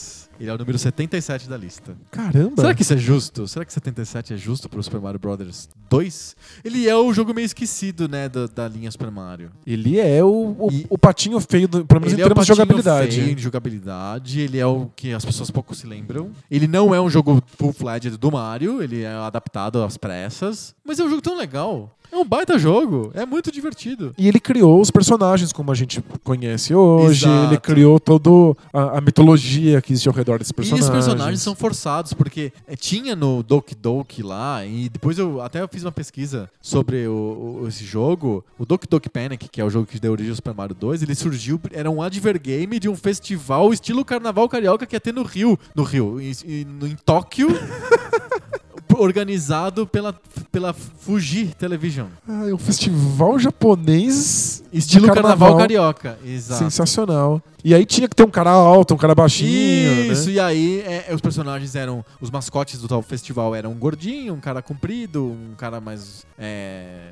ela- elástico, assim, mais esbelto, atlético, e etc. E aí os caras tiveram que fazer o Mario gordinho e o Luigi comprido. Mas é- Porque não tinha isso. O Luigi era o, o cópia carbono do Mario. Só mudava a cor. É isso. Mas aí você cria o Luigi não só comprido, mas também desajeitado, porque a jogabilidade do- do- dele no Mario 2 Sim. faz com que você possa pular buracos maiores, mas você não tem muito controle sobre pra onde ele vai. O Toad baixinho, mais rápido e forte. O Mario mais equilibrado. Exato. Ah, Poder jogar com a, com a- com a Peach, com a princesa, o que já muda, já Bastante tira, coisa. já É. tira o Mario desse Fica dos, salvando a princesa toda hora. é, dos tropes mais banais e idiotas Sim. da história dos videogames. Tá aí o Mario 2. Eu gosto tanto desse jogo, eu acho, mas eu acho que 77 tá bom, porque tem muito Mario ainda. Eu gosto mais do que o Super Mario Bros original do Nintendinho. É? É, então Eu acho que ele é mais e a jogável lista refletiu hoje, isso. é. Então você é o responsável pelo Mario 2 estar tão baixo aí. É, eu acho que ele talvez ele seja mais jogado, jogável hoje, mas sério, Super Mario Brothers 1 eu tenho uma admiração fodida por esse jogo. Entendi. Pelo que, pelo que ele fez pelos jogos. ele é né? muito bom de jogar hoje. se- a- a- controlar a física do Mario hoje é incrível. E ele tem uma importância tão grande pro pessoal dos videogames Não, que sem- eu não, sem dúvida. não consigo. A primeira fase é com certeza a, a fase mais conhecida de, de todos os tempos. Sem dúvida. Tem molecada que nunca jogou videogame. Mas conhece essa Isso, fase. conhece essa Tela fase. azul e o tananã, tananã, Isso. é, aquilo é fantástico. E o primeiro cogumelo e pulou na cabeça dele. Exato, é fantástico. Número 76, Donkey Kong do arcade. Ou com o Mario subindo eh, as escadinhas? Exato. E o Donkey Kong jogando barris nele. Acho que é culpa minha. É. E é- eu tenho um respeito muito grande pela história desse jogo. Porque ele foi o jogo que fez a Nintendo entrar de vez no mercado de jogos eletrônicos e que fez a Nintendo entrar nos Estados Unidos. E é o jogo que introduziu o personagem Mario. Sensacional. Só por isso já, já é um jogo muito importante. Mas é divertido? É divertido, cara. É. E, e se você jogar o do arcade, porque assim, a gente tá muito acostumado com porte. A gente joga o jogo do Nintendinho, a gente joga o jogo do Atari. Sem dúvida. O do, o do arcade, ele é difícil, ele é esperto. Você tem que saber se você pega o martelo ou não pega o martelo. Que horas que você sobe a escada ou não sobe a escada. Se é melhor pul- pular ou voltar. Ele, tem- ele é difícil. As, as outras fases, eh, que não é só aquela fase, ele tem várias outras fases de uma tela, tela única. E é difícil, tem uma certa estratégia. Eu gosto demais do Donkey Kong. Ele teve uma música só, só pra ele, pô, na, na Billboard. É verdade. Então, tipo, é um baita jogo importante. É, o meu contato com esse jogo é via o porte de Atari, que é uma imensa horrível. porcaria. É né? horrível, é horrível. é horrível. Não, Não- dá. Mas Donkey Kong de arcade é um, é um jogo muito legal. E tá aí, ó. Donkey Kong 76. Muito legal. Melhor do que o Metal Gear Solid. Número 75. Mega Man do Nintendinho. O primeiro. Número 1. Um, é. Acho que tem outros Mega Man na lista, com certeza. Deve ter uns trocentos Mega Man. Mega Man é uma série fantástica, basilar das- dos videogames. E o primeiro, o primeiro Mega Man acho que não é o melhor mesmo. Não é mesmo. Não é mesmo. Eu, eu acho as- a- o, ge- o level design não, me- não muito interessante, é meio repetitivo, mais simples. Ele é um jogo bem curto, ele tem menos inimigos né, do que os outros. E difícil demais. É, a dificuldade dele atrapalha, e eu, f- mas e- eu ainda acho que ele tem talvez os melhores chefes. Ah, por- sim, porque é mais fresco, né? Os outros, pensa no Mega Man 5, 6, os caras estão inventando. Já tem o Faraó Man, É, não dá. né? o Latrina Man. É, o Mictório O- Man. É o Gonorreia Man. que arma o Mega Man pega com ele? É, Gonorreia. ele fica disparando gonorreia. que absurdo. É Mas o- o Mega Man é, é importante demais, e por isso que tá na lista. Sem dúvida. É um, é um baita jogo. O, o- o primeiro a- ainda é legal. Ele só- a a única coisa que assusta é a dificuldade. Sim. A gente não tá acostumado com essa dificuldade. Não, eles se avisaram, eu acho que é, outros jogos que a gente vai estar na lista com certeza são melhores, mais, mais equilibrados nesse sentido. Número no 74! Acho que é minha contribuição, porque eu sou muito fã desse jogo, mas acho que você gosta também. Eu tô falando de Hero do Atari. Tá- tava na minha lista. É um baita jogo, muito esperto, é um jogo de scroll vertical pra baixo. É um jogo de adentrar minas e salvar pessoas. Exato. e tendo que poupar o máximo possível seus recursos e tentando calculando é um puzzle né de E tem ficar um puzzle. usando o, o que que você usa onde pra, porque você tem tempo limitado pra sair com com, É, pre- com o cara que tá lá preso dentro da Exato, mina. então é assim, você tem uma- um tempo que também é o teu raio laser. Então se você usa muito raio laser, você come tempo. É muito legal pensar num conceito em que eu misturo o conceito de arma e de tempo ao mesmo tempo. perfeito É muito inteligente e os mapas são legais, o jogo é longo pra um Atari e pra um MSX, as os portes que teve na época. difícil pra caramba extremamente desafia, desafiador Muito desafiador, é um jogo muito legal, um jogo autoral. Eu gosto demais do Hero do Atari. eu gosto da ideia de que eu tenho uma parede que eu preciso derrubar eu Dois posso jeitos. eu posso usar o laser mas vai demorar um tempão e, E vai po- comer teu tempo. vai comer meu tempo porque eu tenho que salvar o cara. Ou eu posso usar uma bomba. E Só aí que tem vai poucas destruir bombas. rapidinho, mas eu tô perdendo bombas. Talvez eu precise de bombas num caminho que eu me enfie sem querer lá embaixo. É, Ele, que vai, ele vai bifurcando, trifurcando. Você Isso. Então, tem que saber pra onde está indo. Muito legal. Essa É, é muito legal. Tentar calcular o que, que vale e o que não vale a pena usar. Hero do Otário, número 74. Outro que poderia voltar num, num, num remaster bonitinho aí pra Seria muito celular. né? legal, hein? Seria bem legal. Número 73. Double Dragon de arcade. O jogo que trouxe os beaten ups. É, Porque sem o dúvida. Renegade não.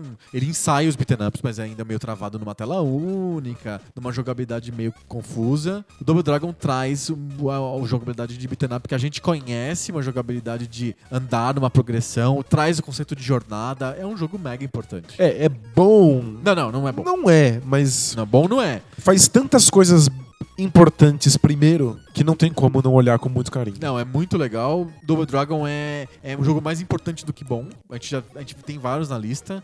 E, e é um jogo que me marcou muito, assim, como jogador. O que eu vi no arcade me impressionou demais. Então ele tem uma importância histórica muito grande. Então, o meu contato com o jogo foi no Nintendinho. Que é um porte diferente. Eles tentam dar alguma vida pro jogo, porque ele funciona muito bem no arcade, porque tem 15 minutos e é difícil. No Nintendinho não funcionaria um jogo Ele é assim. mais comprido, é. Então eles tiveram que botar água no feijão, Não- criar não um s- negócio de level, né? De você evoluir o jogador. Talvez a tabela tenha juntado os nossos Double Dragons aí na lista. É bem possível. O meu do Nintendinho e o seu do arcade. É, é possível. Porque foi pelo nome, né? É possível. Número 72. Die Hard Trilogy do Saturn. Boa. É, tá na minha cota, né? É da sua cota, com certeza. É um, é um dos meus jogos favoritos. Devia estar lá no alto. É... O Die Hard Trilogy é o jogo que inventa o conceito de Quicktime Event. Então ele é um beat'em up em 3D, com armas de fogo, em que você vai entrando num prédio e tentando chegar no topo dele. E quando você tá mudando de andares ou mudando de salas, você vê uma cutscene e você tem que interagir com essa cutscene Em Quick Time Event. Quick Time Event pra já en- entrar com os dois pés no peito do inimigo, É o que bem vai te legal. dar uma vantagem quando você for ter que lutar contra eles. Sim. É um baita beat'em up. E é é engraçado, se vo- se vo- tem que abstrair um pouco, porque o 3D envelhece mal, né? Sim, é um 3D meio esquisitão. É, mas se você apertar os olhos, na famosa tática de apertar os olhos, Fica bonito. dá pra jogar porque a jogabilidade ainda é divertida. Sim. E é um- ele é um estilo de luta 3D também, né? É, Tem umas pancadarias e é, tal. mas é mas beat'em up, não é tipo Street Fighter. Não, não, sim, sim. é Beaten up mesmo. É, e- mas o, Exploração, tem mapa. Mas os quick times, as câmeras que ele usa, o fato de que ele faz o quick time parecer que você está realmente controlando é importantíssimo. Muito e é legal. claro que ele abre o terreno pro Shenmue usar quick time depois. Sim. Então, minha eterna admiração pelo Die Hard Trilogy. Perfeito. Número 71 é próximo disso. É próximo do Die Hard e próximo do Shenmue. É Virtua Fighter 3, Uau, é o melhor Virtua Fighter. que é um jogo de luta em 3D. É, é o, o melhor jogo de luta em 3D. Virtua Fighter não é um jogo, né? Tipo, é uma religião. Você tem que, você tem que dedicar a sua Ele é vida um inteira. esporte, né? Você tem, você tem que estudar as litanias pra saber exatamente como o que fazer, porque é um jogo que lida com milésimos de segundo e não é um jogo que você fica dando milhões de Hadoukens e Shoryukens, é um jogo que simula estilos de luta de verdade. Então toda a graça da coisa tá em você dar o golpe certo no instante certo. Você vai ver campeonato, é muito comum ficar dois caras parados, olhando um pra, um pra cara do outro. Porque É- até acertar É, o tipo, timing. Até você saber exatamente qual é a distância certa e você quer dar o contragolpe, então ninguém dá o golpe. É um, um jogo psicológico, assim, é, é muito diferente dos outros tipos de jogo de luta. Tekken também não tem muita magia é, à distância, mas é um jogo super frenético. Virtua Fighter é um jogo super cadenciado. É, é outro tipo de coisa. Pra, pra quem nunca jogou, é- não dá nem pra imaginar como é. Porque Virtua Fighter tá muito fora da curva. Bem legal. Mas ele não é tão bom quanto o número 70, que é Konami Soccer da MSX.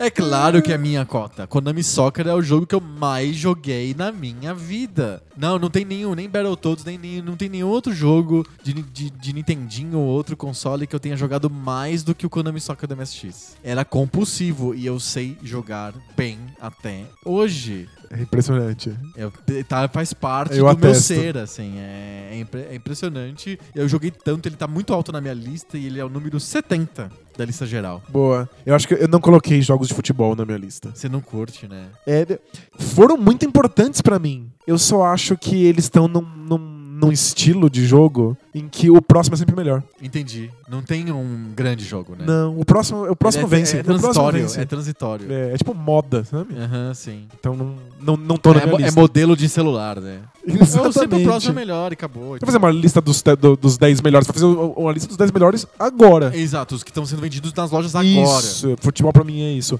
Mas isso não muda o fato de que Konami Soccer foi muito importante na minha vida de jogador. Nossa, é muito. E pra mim, então, foi absurdo, né? E número 69, sem nenhuma conotação. aqui. Vai ser X-Men do Atari.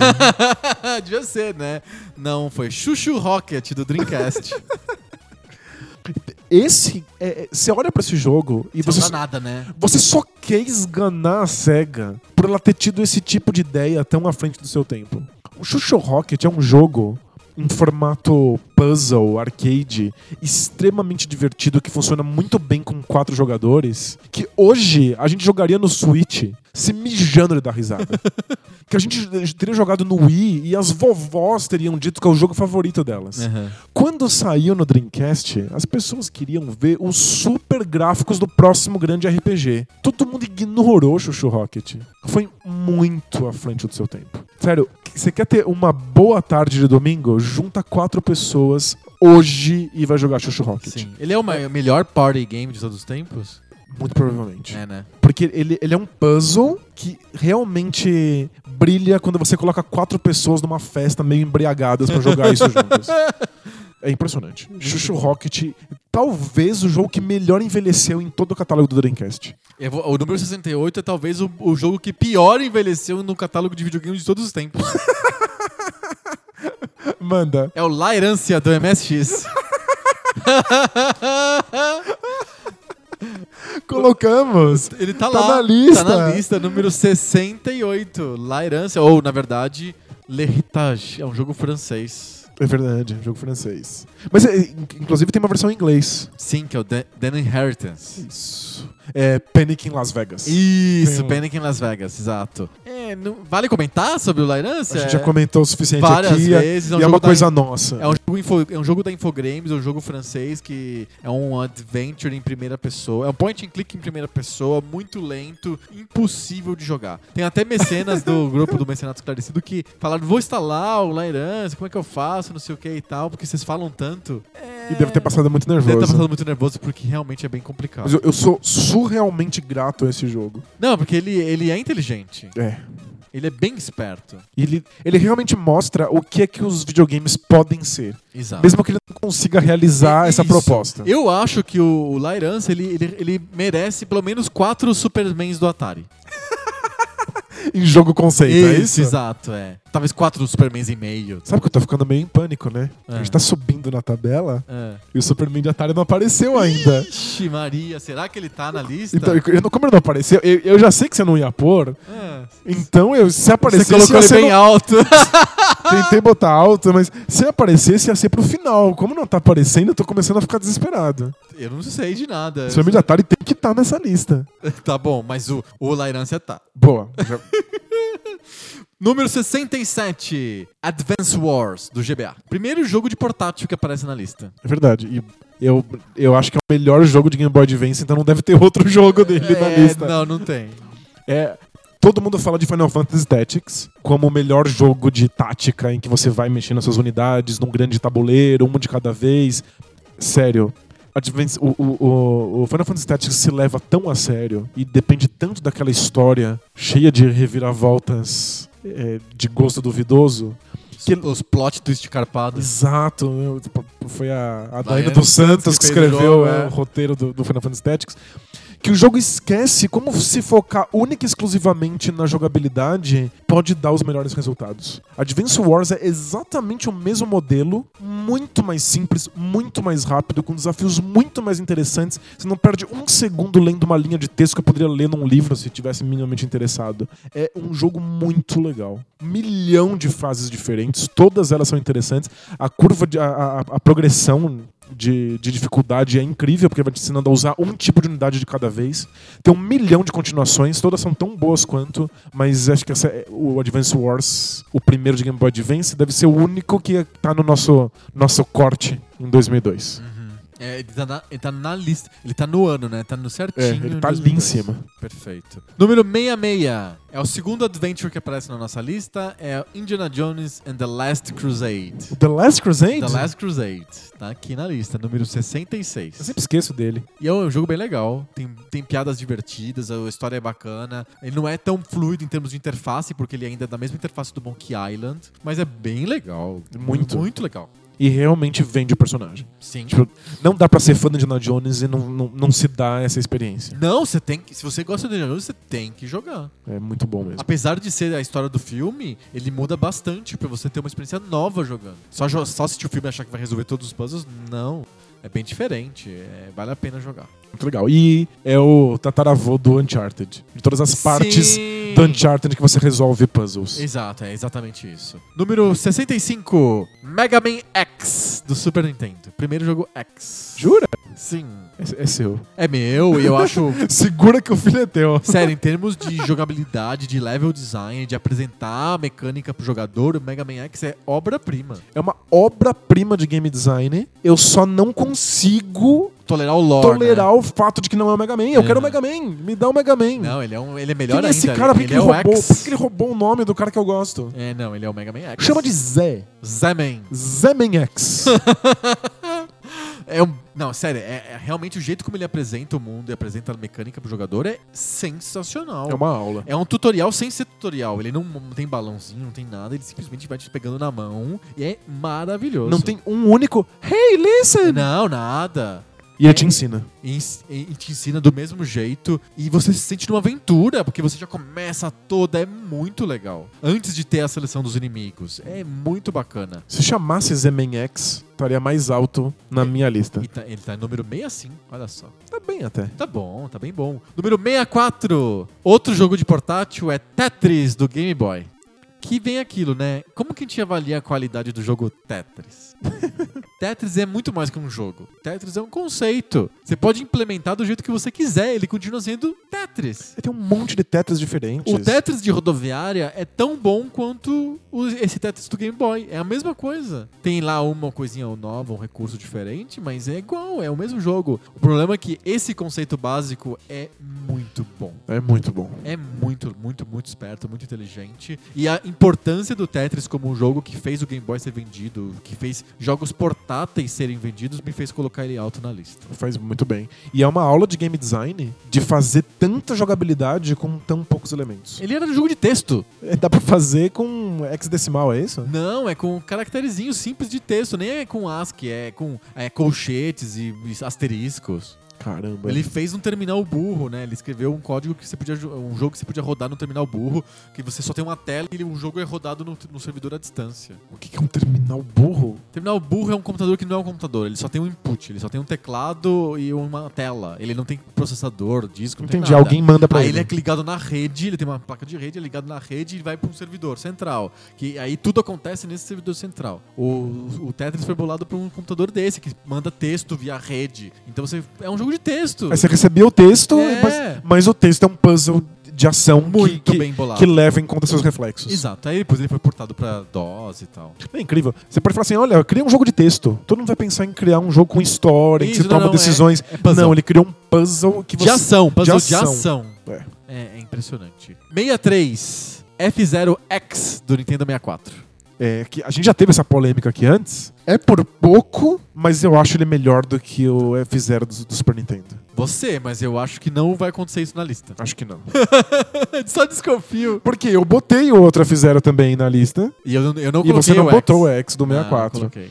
ele mantém o mesmo mundo, os mesmos carros, as mesmas músicas, é tu- são todas as mesmas dinâmicas, só que o jogo é 300 vezes mais rápido. E é, Alucinante. é alucinante, é impressionante como o 64 consegue vender essa, essa sensação de velocidade.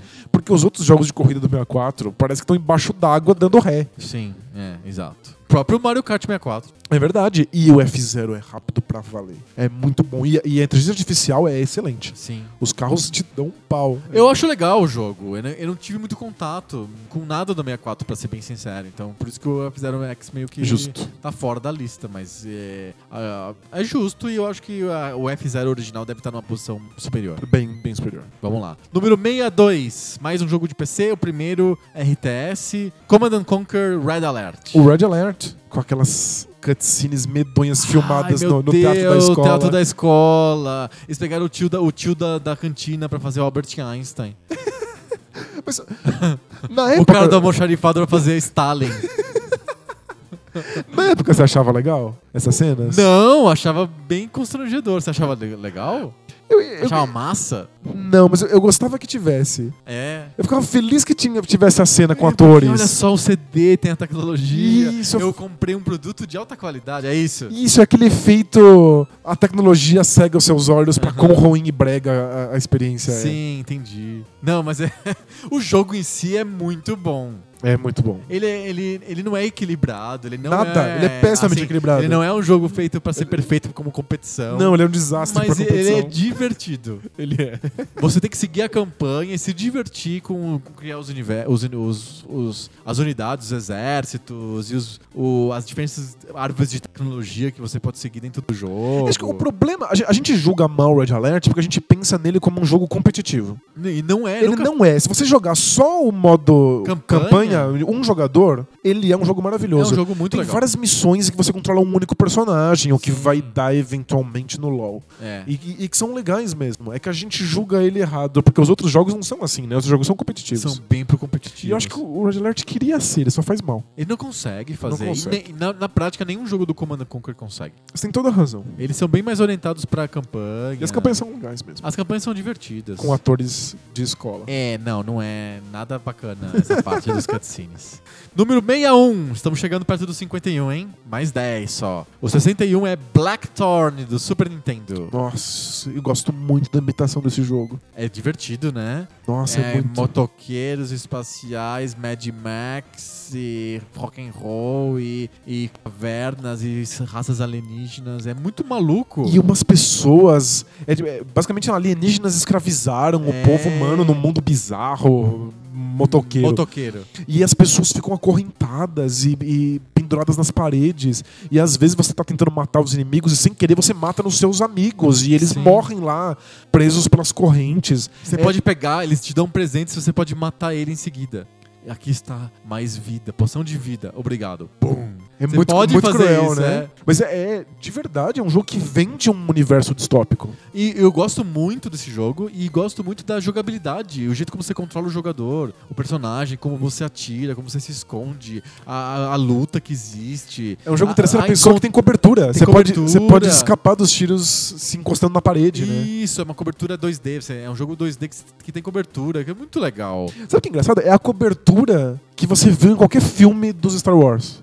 Isso, é igualzinho, que você Só encosta que- na parede. Quando eles encostam na parede, ficam torcendo para os tiros pegarem ali nas portas que É. tem entre eles. Será Assim, que funciona na vida real, encostar na parede? se um Stormtrooper tá atirando em você, com Mas é certeza. o Stormtrooper vai ficar na frente dele que ele não vai acertar em você. Eles são péssimos. Mas o Black Turner é essa pegada, não é? É, é muito legal. É um baita jogo. Tem também. Você tem que saber quantas bombas você tem, que você não pode gastar todos as- os explosivos. É muito bacana. Eu gosto do mundo. Eu, eu, eu fiquei tão fascinado que eu, eu fazia histórias em quadrinhos muito horríveis do Blackthorn. no mundo do Black Turner. Olha só que não interessante, eu não existe. sabia disso. Que- que, tipo, Só tá lendo naquele E jogo. sabe é. uma coisa que você podia fazer um crossover? Que eu acho que funciona bem? Esse É. jogo é da Blizzard, que, tam- que é a continuação da Silicon Synapse, que foi a, a que fez a- o Rock and Roll Racing. É verdade. É o mesmo mundo do Rock and Roll Racing, na verdade, se você for olhar bem. Faz sentido. E tem até um dos, dos, lutado- dos lutadores, não, dos corredores do Rock'n'Roll Racing que parece o cara do Blackthorn. Jura? Um cara de cabelão, assim. Ah, é verdade. Não é? Um cara moreno de cabelão, assim, parece o, o cara do Blackthorn. Não faz absolutamente nenhum sentido, mas eu acabei de comprar. A ideia A de que é o ideia mesmo mundo. É o mesmo mundo. Eu vou, É o- jogar- é o vou univer- rejogar os é dois o- com continuação do É outro. o universo Blizzard. é muito, muito, muito legal. o Em jogo. algum lugar o StarCraft tá existindo nesse universo. Talvez, por que não? Número 60, o número 60 é Super Mario World 2 Yoshi's Island.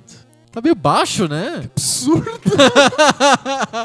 Eu não sei o que aconteceu aqui, mas enfim, aconteceu. Ah, não, não, não fui eu. Não olhe pra mim, deve ter Não sido o olhe Excel. pra mim. Foi o Excel, Microsoft, tem um bug aí, ó.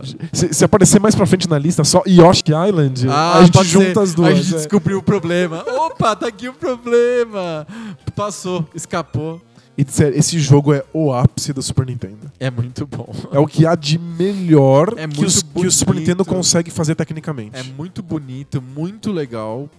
E os gráficos não envelhecem em nada, porque eles são feitos com giz de cera. Tipo, ele, a- ele ainda é bonito, ele ainda é fofo, Sim. ele ainda é bem sacado. E a ideia da jogabilidade é incrível. Você ter uma barra de life que na verdade é o bebê Mario. E que você pode tomar o dano que for, desde que você resgate o Mario de novo. Pega o É. bebê Mario de novo. Lembra um pouco O Sonic e as argolas. Exato. Desde que você pega uma argola, tudo bem. E O que ele muda é que você não pode pegar outras argolas no cenário, você tem que pegar a mesma argola todas as vezes. Exato. O que cria um certo carinho pela argola. É isso. Você tem, uma, você, você tem realmente cuidado pela argola. Isso, mas com exceção de que essa argola chora e grita o tempo inteiro que você meio que quer que ela morra. Você tem um carinho por ela, mas gostaria de afogar ela dentro de uma banheira. É, não, mas é tão legal. Ah, Deve ter acontecido um pau no Excel aqui. Vamos lá. Número 60. Ah, mas, enfim, se for assim, é o número 60. Se a gente não achar o Yoshi's Island lá em cima, Ele é o com outro 60. nome, ele é o número 60. Perfeito. Número 59, que é melhor do que Yoshi's Island, é Pinball Fantasies do PC. um jogo de pingo é melhor que o Yoshi Island 2. Tem mais ainda 40. s- s- 90, 90 não. É, mas 60 jogos pra ser melhor do que Yoshi Island. Mas tudo bem. Eu gosto de Pinball Fantasy, é um baita jogo. Eu e eu, gosto. eu, assim, sério, eu joguei ele centenas de vezes mais tempo do que o Yoshi Island. Não, eu também. Nossa, muito É. A gente mais. compartilhou esse jogo de pinball. Ele é o melhor jogo de pinball, porque Não, eu, é, é, com certeza. eu me apaixonei por essa desgraça e eu fui atrás de outros jogos de pinball. E não são E tão eles bons. não são tão bons. E eu vou ser bem sincero. Eu fui atrás de máquinas de pinball. E não são tão boas. Elas não são tão É boas quanto verdade. isso. As máquinas não são tão boas quanto o Pinball Fantasy, né? é verdade. E os outros jogos da DICE, que é quem produziu o, o Pinball Fantasy, que hoje faz Battlefield, é, o Pinball Dreams, etc., não são tão bons também quanto o Pinball Fantasy. Ah, Aconteceu. Aconteceu, é, juntou tudo, é, é incrível. Pinball Fantasy é uma, assim, cê- é, sabe, é o acerto na mosca. É, é impressionante. E é o auge da abstração completa. Como é legal esse conceito de abstração do pinball. É isso. Em que uma, saf- sei lá, uma corrida de carro você consegue com bolinhas batendo em lugares. E você sente numa corrida de carro. É corrida de carro, é o show do Silvio Santos, o show do milhão do Silvio Santos, é a casa do horror E um E- circo. e tudo com imagens estáticas e bolas para um lado para o outro e, tudo funciona. Pra mim, o mais, mais impressionante é a corrida de carro. Porque o show do Silvio Santos meio que. Ok, ele é meio abstrato por natureza. É, né? Mas é um, pensa que é um jogo de pinball simulando um jogo de televisão. É- Ele simula roleta. é ele tem, muito interessante. tem suas sacadas, né? Exato. Número 58 é Resident Evil. O primeiro? O primeiro. Você já falou sobre o segundo. O primeiro talvez seja mais inovador ou mais importante historicamente. O primeiro é mais importante historicamente porque po- popularizou o, o, sa- o O Survival gê- o Horror. Survival Horror, o gênero, e também o próprio, a própria franquia Resident Evil. Exato, mas tá merecidamente baixo, apesar de ser tão importante, ser um baita jogo, porque é chupinhação do Alone in the Dark. Sim. É original na maneira como ele refina e apresenta pro público as coisas que o Alone in the Dark propõe. Mas o Alone in the Dark é bem mais importante e faz algumas coisas melhor. Sim. Número 57, melhor que Resident Evil, melhor que Yoshi's Island, é um jogo de Nintendinho. Gunsmoke. Nossa, Gunsmoke é muito legal. É que é tão bom. É, Gunsmoke é muito, muito bom. É que ninguém lembra. É um uma jogo... dessas pérolas escondidas do Nintendinho. né? Exato, é um jogo de. É um shoot 'em up vertical em que você controla um cowboy no Velho Oeste, um xerife no Velho Oeste. E você tem que atirar nos inimigos. Ele é como se fosse o comando, lembra do comando? Ou do Ikari Warriors? Que você controla o meio Rambo que não é no, no- no- numa selva. Ou- ele é igual, ele é o mesmo jogo. Só Ou que ele é de- Nightmare do MSX. ou Nightmare do MSX. Ou qualquer jogo de navinha, o Zanak, sei lá. É, já já dá pra Malaga. avisar, essa lista é nossa. Exato. Então cada um de nós vai.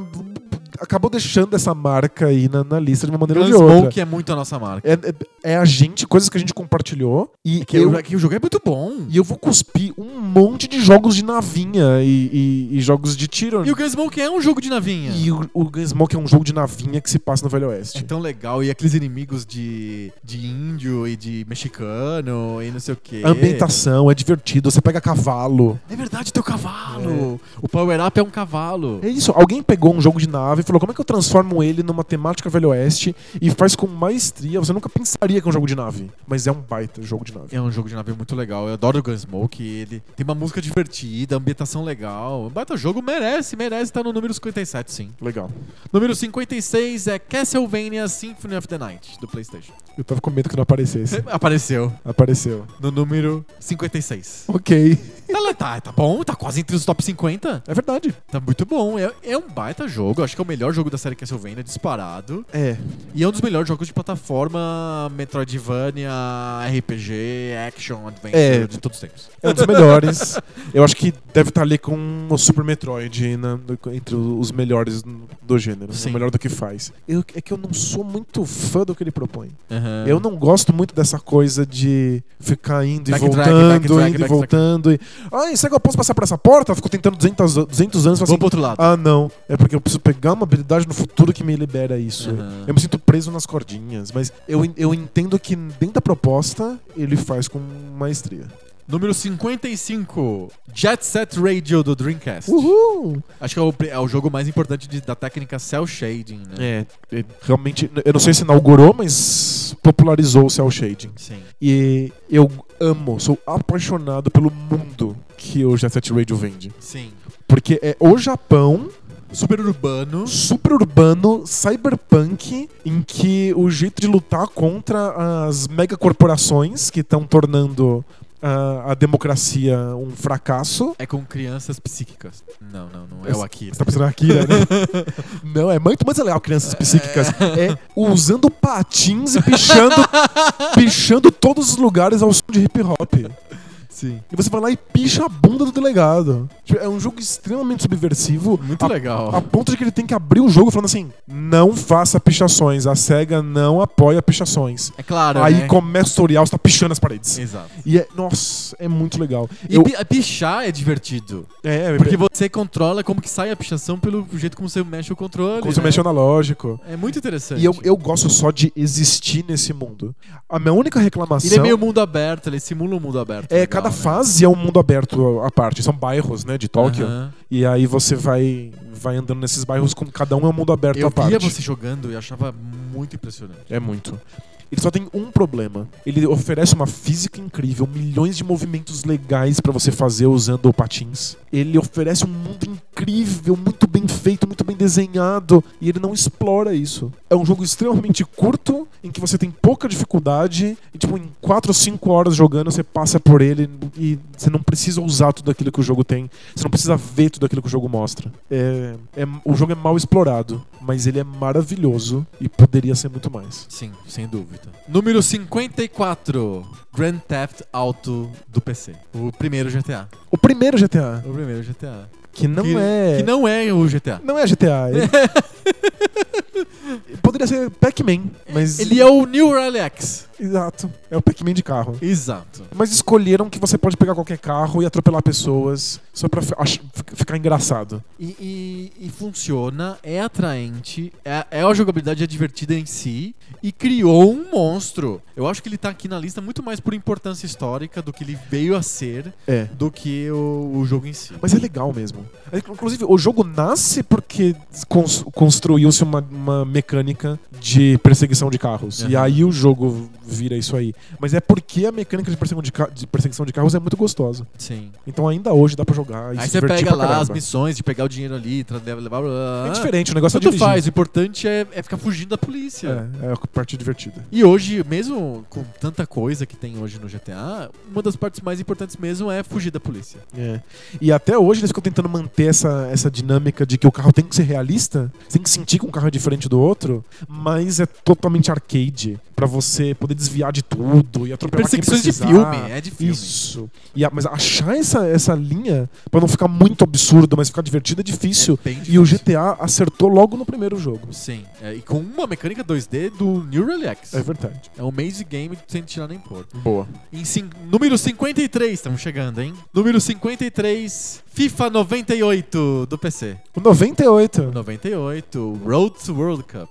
eu acho que é- é o FIFA mais importante de todos, né? É o FIFA mais importante de todos os tempos, eu diria. É. Ele é o primeiro que faz com sucesso a mecânica 3D. Porque o FIFA 97 é um desastre em todos os sentidos. Uma empresa com menos estamina, sei lá, Teria com menos falido resistência, falar ali. assim: não, não, não meu, nunca mais vão tentar fazer um jogo 3D. Volta pro modelo Mode 7 lá. Volta pro 2D. Porque 3D não deu certo. Sabe o que eu acho? Não, eles resistiram e foram até o final. Eles insistiram. Os jogadores do FIFA 97 são os mesmos do 98. Mas é que eles se contundiram e tiveram os braços e as pernas engessados. Eles estão usando a, a- é, a armadura do Homem de Ferro pra jogar. É isso. É Exato, pra, pra não sofrer novos impactos. Exato. FIFA 98 é incrível, não tenho o que dizer. É, não é, não- obviamente você não vai conseguir jogar ele hoje. Não. Não tem valor nenhum nesse sentido. Hum, O valor dele é, é moda, puramente histórico. Jogue o último FIFA. é Ele é o primeiro que criou a história de FIFA. Foi Perfeito. o primeiro FIFA. O 97 você esquece, porque é um desastre. E o 96 ele é uma exper- um experimento numa tecnologia que não foi, não foi pra frente. O, o International Soccer, obviamente, é um jogo isolado. E aí, então, o 98 é que cria o- todos os outros que a gente tem até hoje. É, Ele cria o legado. Exatamente. É o mesmo jogo. É basicamente o mesmo jogo que tem até hoje, só que ele vai melhorando aos pouquinhos, que nem um celular. É, exatamente. É o mesmo jogo. É o mesmo jogo. Número 52 é o jogo mais. Acho que, acho que esse jogo merece cinco super-homens de Atari. Ele estou falando de Syndicate do PC. Você acha que ele é melhor no conceito? Que ele não, que, que Não, não, não, não, funciona? ele, não, ele funciona, ele funciona. Mas ele- o conceito dele é cabeção. Ele é o jogo cabeção, desafio cobrão. Nossa, eu adoro Syndicate. Esse é outro que só por causa do mundo que ele propõe já valeria a experiência. Sim. É outro mundo cyberpunk, parece que tá jogando nas ruas do Blade Runner. Blade Runner, total, muito. E- mas é um jogo de tática em que você controla pouquíssimos, quatro personagens, né? Sim. E você tem que ir gerenciando como é que esses personagens vão, vão trabalhando juntos pra fazer o desafio ser vencido. É muito legal, é, e- mas ele é cabeçudo. É um jogo meio esquisito de chegar, ruim de começar. É verdade. Você tem que entender quais são as habilidades de cada um dos quatro. É, uma barreira de Sa- entrada bem, bem alta. Você precisa saber quais são as habilidades, como é que elas interagem umas com as outras. Eh, Se se você tentar fazer tudo na- na- dando cabeçada na parede, assim, ah, vamos, vamos, vamos ver o que acontece, dá tudo errado. Não funciona. É só caos. É, é legal ver o caos acontecendo, porque o mundo é muito divertido. Sim, e é um jogo tipicamente de PC. É um jogo que não funcionaria em nenhuma Não, de outra jeito plataforma. É igual um RTS. Vão, vão- vão ter outros exatamente desse tipo que eu acho que vão aparecer mais pra frente. Ah, sem dúvida. É o número 52 do Syndicate, olha só. Nossa, que legal! Quase, quase ficou no top 50. não é? Tô Divertido. muito orgulhoso do Syndicate. Eu tô muito orgulhoso do próximo jogo também, que tá, ele tá na fronteira de entrar no número 50, da- nos top 50. É, É o número 51 e é Laser Sweet Larry do PC. o Larry quase ficou no top 50. Quase! E- ele é o Adventure do coração, na verdade. E Não é jogável hoje, mas é- é- é- o conceito dele é tão importante. Ele ser uma aventura que você vai conduzir o personagem, co- conversar com outras pessoas na tela, colecionar itens. Isso, isso tudo através de texto que você digita no teclado e uma- um personagem que anda numa tela. Com piadas de duplo sentido muito ruins, mas. Horrível, é tudo horrível. Tudo horrível, mas assim, divertido, meio bobo, meio ingênuo, como piada de sexo. Pelo menos ele não se leva a sério. Ele não se leva nada a sério. Ele é tão memorável e pra mim foi tão importante como jogador, porque eu vi aquele jogo e falava assim: Isso é inacreditável, eu não, eu não acredito que exista um jogo como esse. Eu tô muito feliz de estar no número 51. Acho que é o jogo que me fez querer aprender inglês. Não é? É, acho que eu não falei com minha professora de inglês na época. É, tem um jogo meio tem um- pornô. É, é um jogo pornô que eu quero comer uma menina lá no jogo, mas eu não sei o que, o que escrever. Sim. Não, mas não falei isso, mas eu acho que foi o que me, me levou pra, pra escrever. Além disso, aprender. além de tudo isso, o Larry é o jogo que ensinou pros jogadores do mundo inteiro que você tem que usar camisinha. Tá Ele aí. morre instantaneamente se ele transa sem camisinha, o Larry. Porque é hipergonorreia que ele pega. Ele pega a hiper ultra giga gonorreia. É a gonorreia, a maior gonorreia de todos os tempos. Vocês acham que eu tô aqui tô da minha cabeça falando sobre gonorreia que eu tirei da orelha? Não. Eu tô mantendo vivo o legado do Larry. Larry, exatamente. O número 51 termina a primeira fase dos 100 maiores jogos de todos os tempos. Tá satisfeito com a lista até agora? Muita gente terminou falando de gonorreia, tá ótimo. Sensacional. Gente, eu tô muito ansioso e curioso pra saber os próximos jogos. Muito também. Moça, muito, só que é só semana que vem. E o Superman não apareceu, né? O Superman não vai estar no top 50. Será que o Superman não tá no top 50? Nossa, eu vou ficar muito bravo se você não colocou. É Só semana que vem a gente vai descobrir. Descobriremos. Muito bom, vamos pro high five? Vamos, bora lá. A gente fez o high 50, agora é o high five. High five. High five!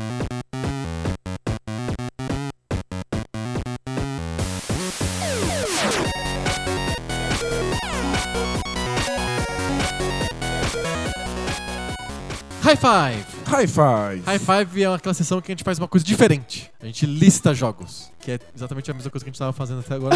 É verdade. Agora coincidiu, é. Em geral, a gente tá num tema muito cabeçudo, discorrendo, fazendo uma dissertação sobre alguma coisa, e a gente para pra listar. Agora a gente continua listando porque a gente listou o episódio inteiro. Eu- além de ser um episódio gigante, porque é comemorativo, ele é o preâmbulo do episódio 100. Olha só que legal. Nossa, muito louco. Muito louco. E a gente vai continuar listando agora, mas esse- qual que é a lista que a gente vai ler agora? É uma lista um pouquinho diferente, porque são os 10 melhores jogos de todos os tempos. Porém, não os nossos. Não os nossos.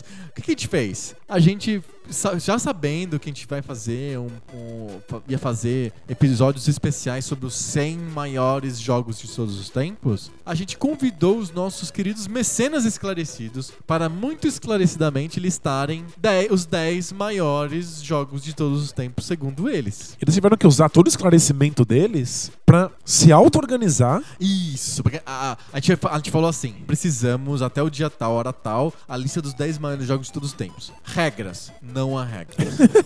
Não se fala, não, não se pode falar sobre o O grupo de mercenário mercenários É, esclarecido. esclarecidos. É, exato. a, a gente não deu a, como que seria a busca pelos 10 maiores jogos. Ficou por totalmente por conta dos mecenas esclarecidos. E como é que foi essa experiência? Foi legal? Vamos- Uma experiência sociológica de democracia interessante? Nossa, foi muito legal assistir como é que isso foi primeiro de um. Foi A, surgi- a primeira coisa que surgiu foi um pouco a apatia, né? Do tipo, meu Deus, ah, Como fazemos? vamos fazer. Aí me travou todo mundo. Depois surgiu uma saída simples, que foi, ah, vou fazer uma enquete, uma enquete. é aqui. Aí Eles criaram uma enquete, colocaram uma enquete no, no, Aí, no Facebook. eventualmente, Ficou não, rolo- caótico. não rolou muito consenso. E aí eles foram pro, deram um próximo passo. Fizeram a tabela mais complexa da história da humanidade. Não, na verdade, antes disso, eles fizeram um outro passo, que daquele passo que você não consegue dar um passo atrás de novo, que eles criaram um grupo no Telegram. Ai, meu Deus, eu passo em volta mesmo, é, né? exato. Criou um grupo no Telegram, fodeu de vez. Vai ter, que, vai ter que apagar e, e dizer que roubaram seu celular. Isso, gente, perdeu o celular, Ah. mas é você me Ai. encontra no e-mail. Isso, né? Assim que eu conseguir um número novo, eu te aviso.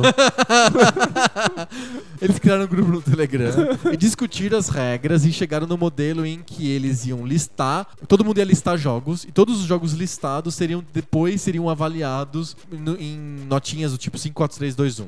E aí, se você não conhece o jogo, você não vota, que se você conhece o jogo, você dá nota de 1 a 5.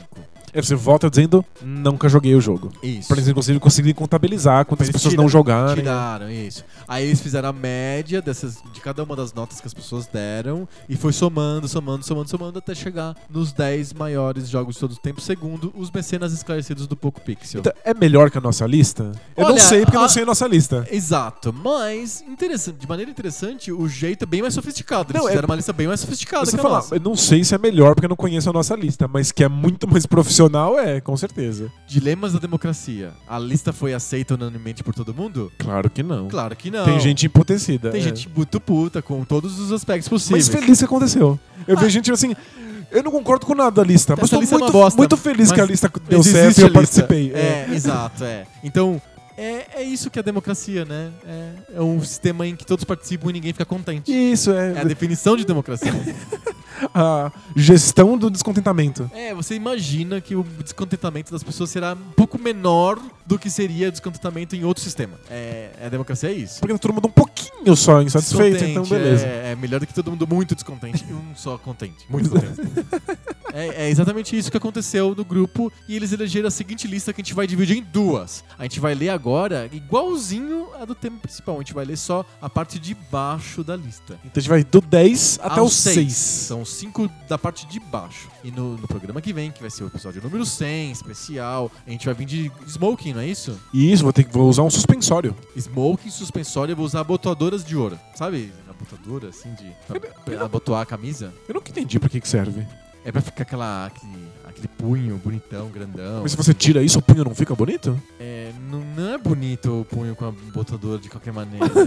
mas a botadora é mais um efe- enfeite. É né? que eu achei que já tinha um botão na minha É camisa. um botão, mas se põe a botadora fica mais bonito, fica mais chamativo, grandão, de ouro. assim. E por que você não tira o botão da camisa e bota um Ai, desse no lugar? Não sei. Aí Você tá perguntando demais. Camisa não faz nenhum sentido, né? Cam- A gente vai vir de smoking, bonitinho, de cartola, né? Mon- e ca- então, e, é, monóculo. E uma bengala. Ben- bengala. Ben- e Sabia que a bengala tá na moda? Tem hipster que usa bengala, sem precisar. Você tá zoando. Sim, Você tem. quer pra dar na cabeça de alguém? Não sei, as Será pessoas que é acham autodefesa, charmoso. Charmoso. Usa bonezinho e bengala. N- Não é possível. É, existe. exi- E escutar LP. É, fugir. Nessa hora, fugir. Não tô... é, ah, Fala, o quê? Hã? O quê? Hã? Debate bom sobre LP. LP. Vamos pra lista? Vamos ler os últimos cinco? Os cinco de baixo da lista dos mecenas esclarecidos? Vamos, bora lá. Vamos lá, High Five diferente hoje. Número 10. O décimo maior jogo de videogame de todos os tempos para os mecenas esclarecidos do PocoPixel é GoldenEye 007 do 64. Isso gerou uma certa discórdia no grupo, o pessoal ficou meio bravo. É que eu entendo perfeitamente que deve ser um jogo importante pra muita gente. Foi incrível ter ele em mãos, ter acesso a jogos de tiro que a gente não tinha acesso em consoles, o sistema de, de jogar as missões, que não é uma coisa muito comum pra jogo de tiro, se sentir o James Bond, justamente naquela época em que era o James Bond tinha acabado de virar o Percy Brosnan. Aham, sim. E uma- um- toda uma geração que É. Uma não crise de, tinha acesso. crise de identidade, né? E e uma geração que não conhecia o James Bond foi apresentado a ele Aham. numa superprodução. Então, tipo, realmente foi muito impressionante. Agora, O jogo. o jogo não é assim Essa um top groselha 10, toda, é. né? Mas Mas- ele tá lá, ele é o décimo da lista dos mecenas. Eles são esclarecidos, sabem o que fazem. É, eles, eles devem saber que foi importante pra eles. É um jogo que realmente marcou uma geração. É um ponto polêmico da lista. Número 10, GoldenEye. GoldenEye. Número 9, Super Mario 64.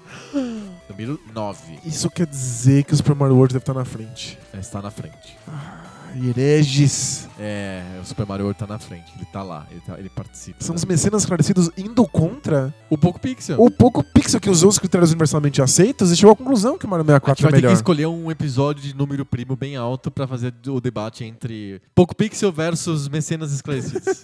Um, um super trunfo contra Super- eles. Isso, exatamente. Eu não posso participar aqui, senão eu vou perder. Você, é, você não é bom de ganhar Super Eu Trunfo. perco todos. Mas você todos. ganha todos dos jogos contra jogos. Já ganhou três. É, é verdade. Olha aí, vendo? Você É bom disso aí. Cada um, cada um tem sua força. Você né? Tá certo. Você é no- nota 10 no quesito jogos de jogos contra jogos. E eu sou 10 em pouco, pouco trunfo de Super Pixel. No nosso no super, tru- super trunfo da, no- da nossa vida. Isso, no meu personagem no FIFA 2017.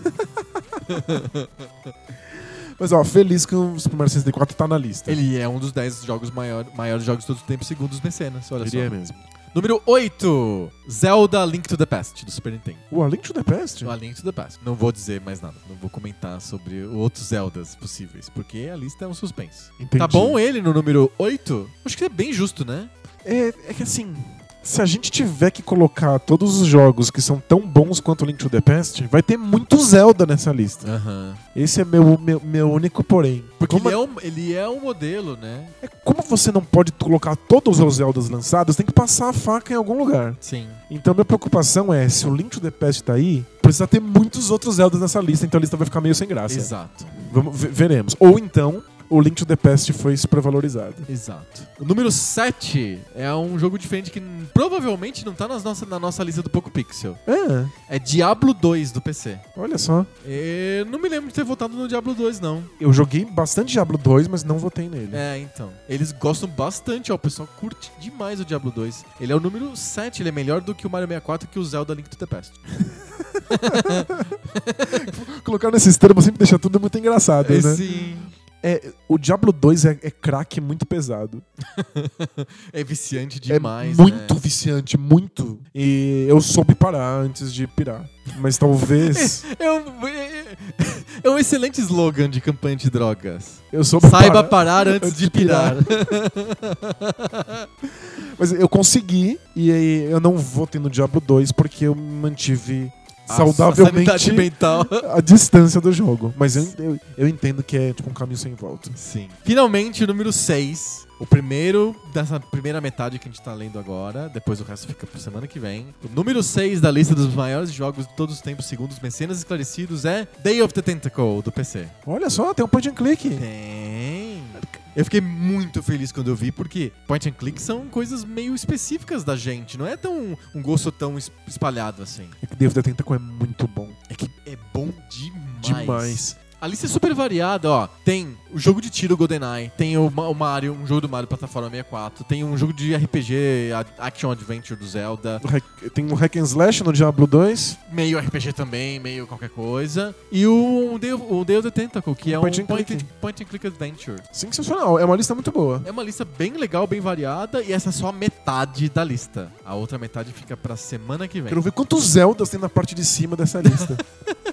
Quantos Marios tem na parte de cima dessa lista? pois é, Impressionante. porque o li- o- tem dois, um Mario e um Zelda já deram as caras aí. Exatamente. Muito legal. A experiência de ver o pessoal criando a lista. Foi e muito montando divertido. Foi muito legal, muito divertido. Tem um documento, que é o documento que tem a, a matriz com todos os votos e todas as, as notas e as médias e as contas que eles fizeram. Isso é vai ser disponibilizado? No 101, Junto com a junto com a nossa, nossa. tabela, a tabela é oficial do Poco Pixel dos 100 maiores jogos de todos os tempos. Por enquanto, pra não dar spoiler, pra criar um suspense, a gente vai, não vai disponibilizar na- nenhuma das duas tabelas. Mas tem um documento muito legal que é o documento que eles usaram pra escolher os jogos. Perfeito. Muito bom? Muito legal. Você concorda comigo que o número 99 e o número 100 são episódios especiais, especialíssimos, que eleger os 100 maiores jogos de todos os tempos e os 10 maiores jogos de tempos segundo os mecenas foi um esforço muito grande e por isso não dá pra ter cartinhas nesses episódios? Foi um esforço tão hercúleo que a gente vai ter que parar por aqui. A gente vai ter que parar por aqui porque já tem a gravação já ficou bem grande, o episódio tá grandão. São muitos jogos, muita informação e os leitores, ouvintes, mecenas já participaram criando os- essa- esse ranking que a gente acabou de ler. E foi muito legal. E foi bem bacana. A gente continua tudo isso. O epi- Esse episódio não terminou, ele só vai continuar na semana que vem. Com a parte mais gostosa da tabela. A parte de cima. Eu sou São Paulino, eu tô na parte de baixo da tabela há muito tempo. Semana que vem a gente vai pra parte de cima da tabela. Vai Pelo mesmo? menos no Poco Pixel. No, no Poco Pixel, tudo bem. No Poco Pixel a gente vai. Fechamos? Fechamos? Semana que vem a gente volta com mais tabela nova. Sobre videogame velho. Tchau! Tchau, tchau!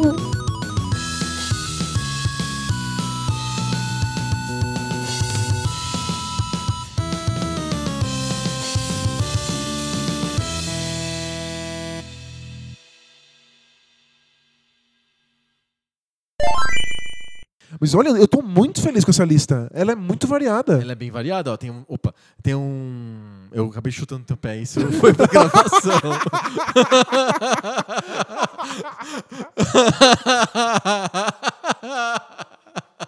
Vou ter que parar aqui. Opa! Vou ter que gravar. Chutei seu pé. Super relevante pro podcast quando um cara chuta o pé do outro, né?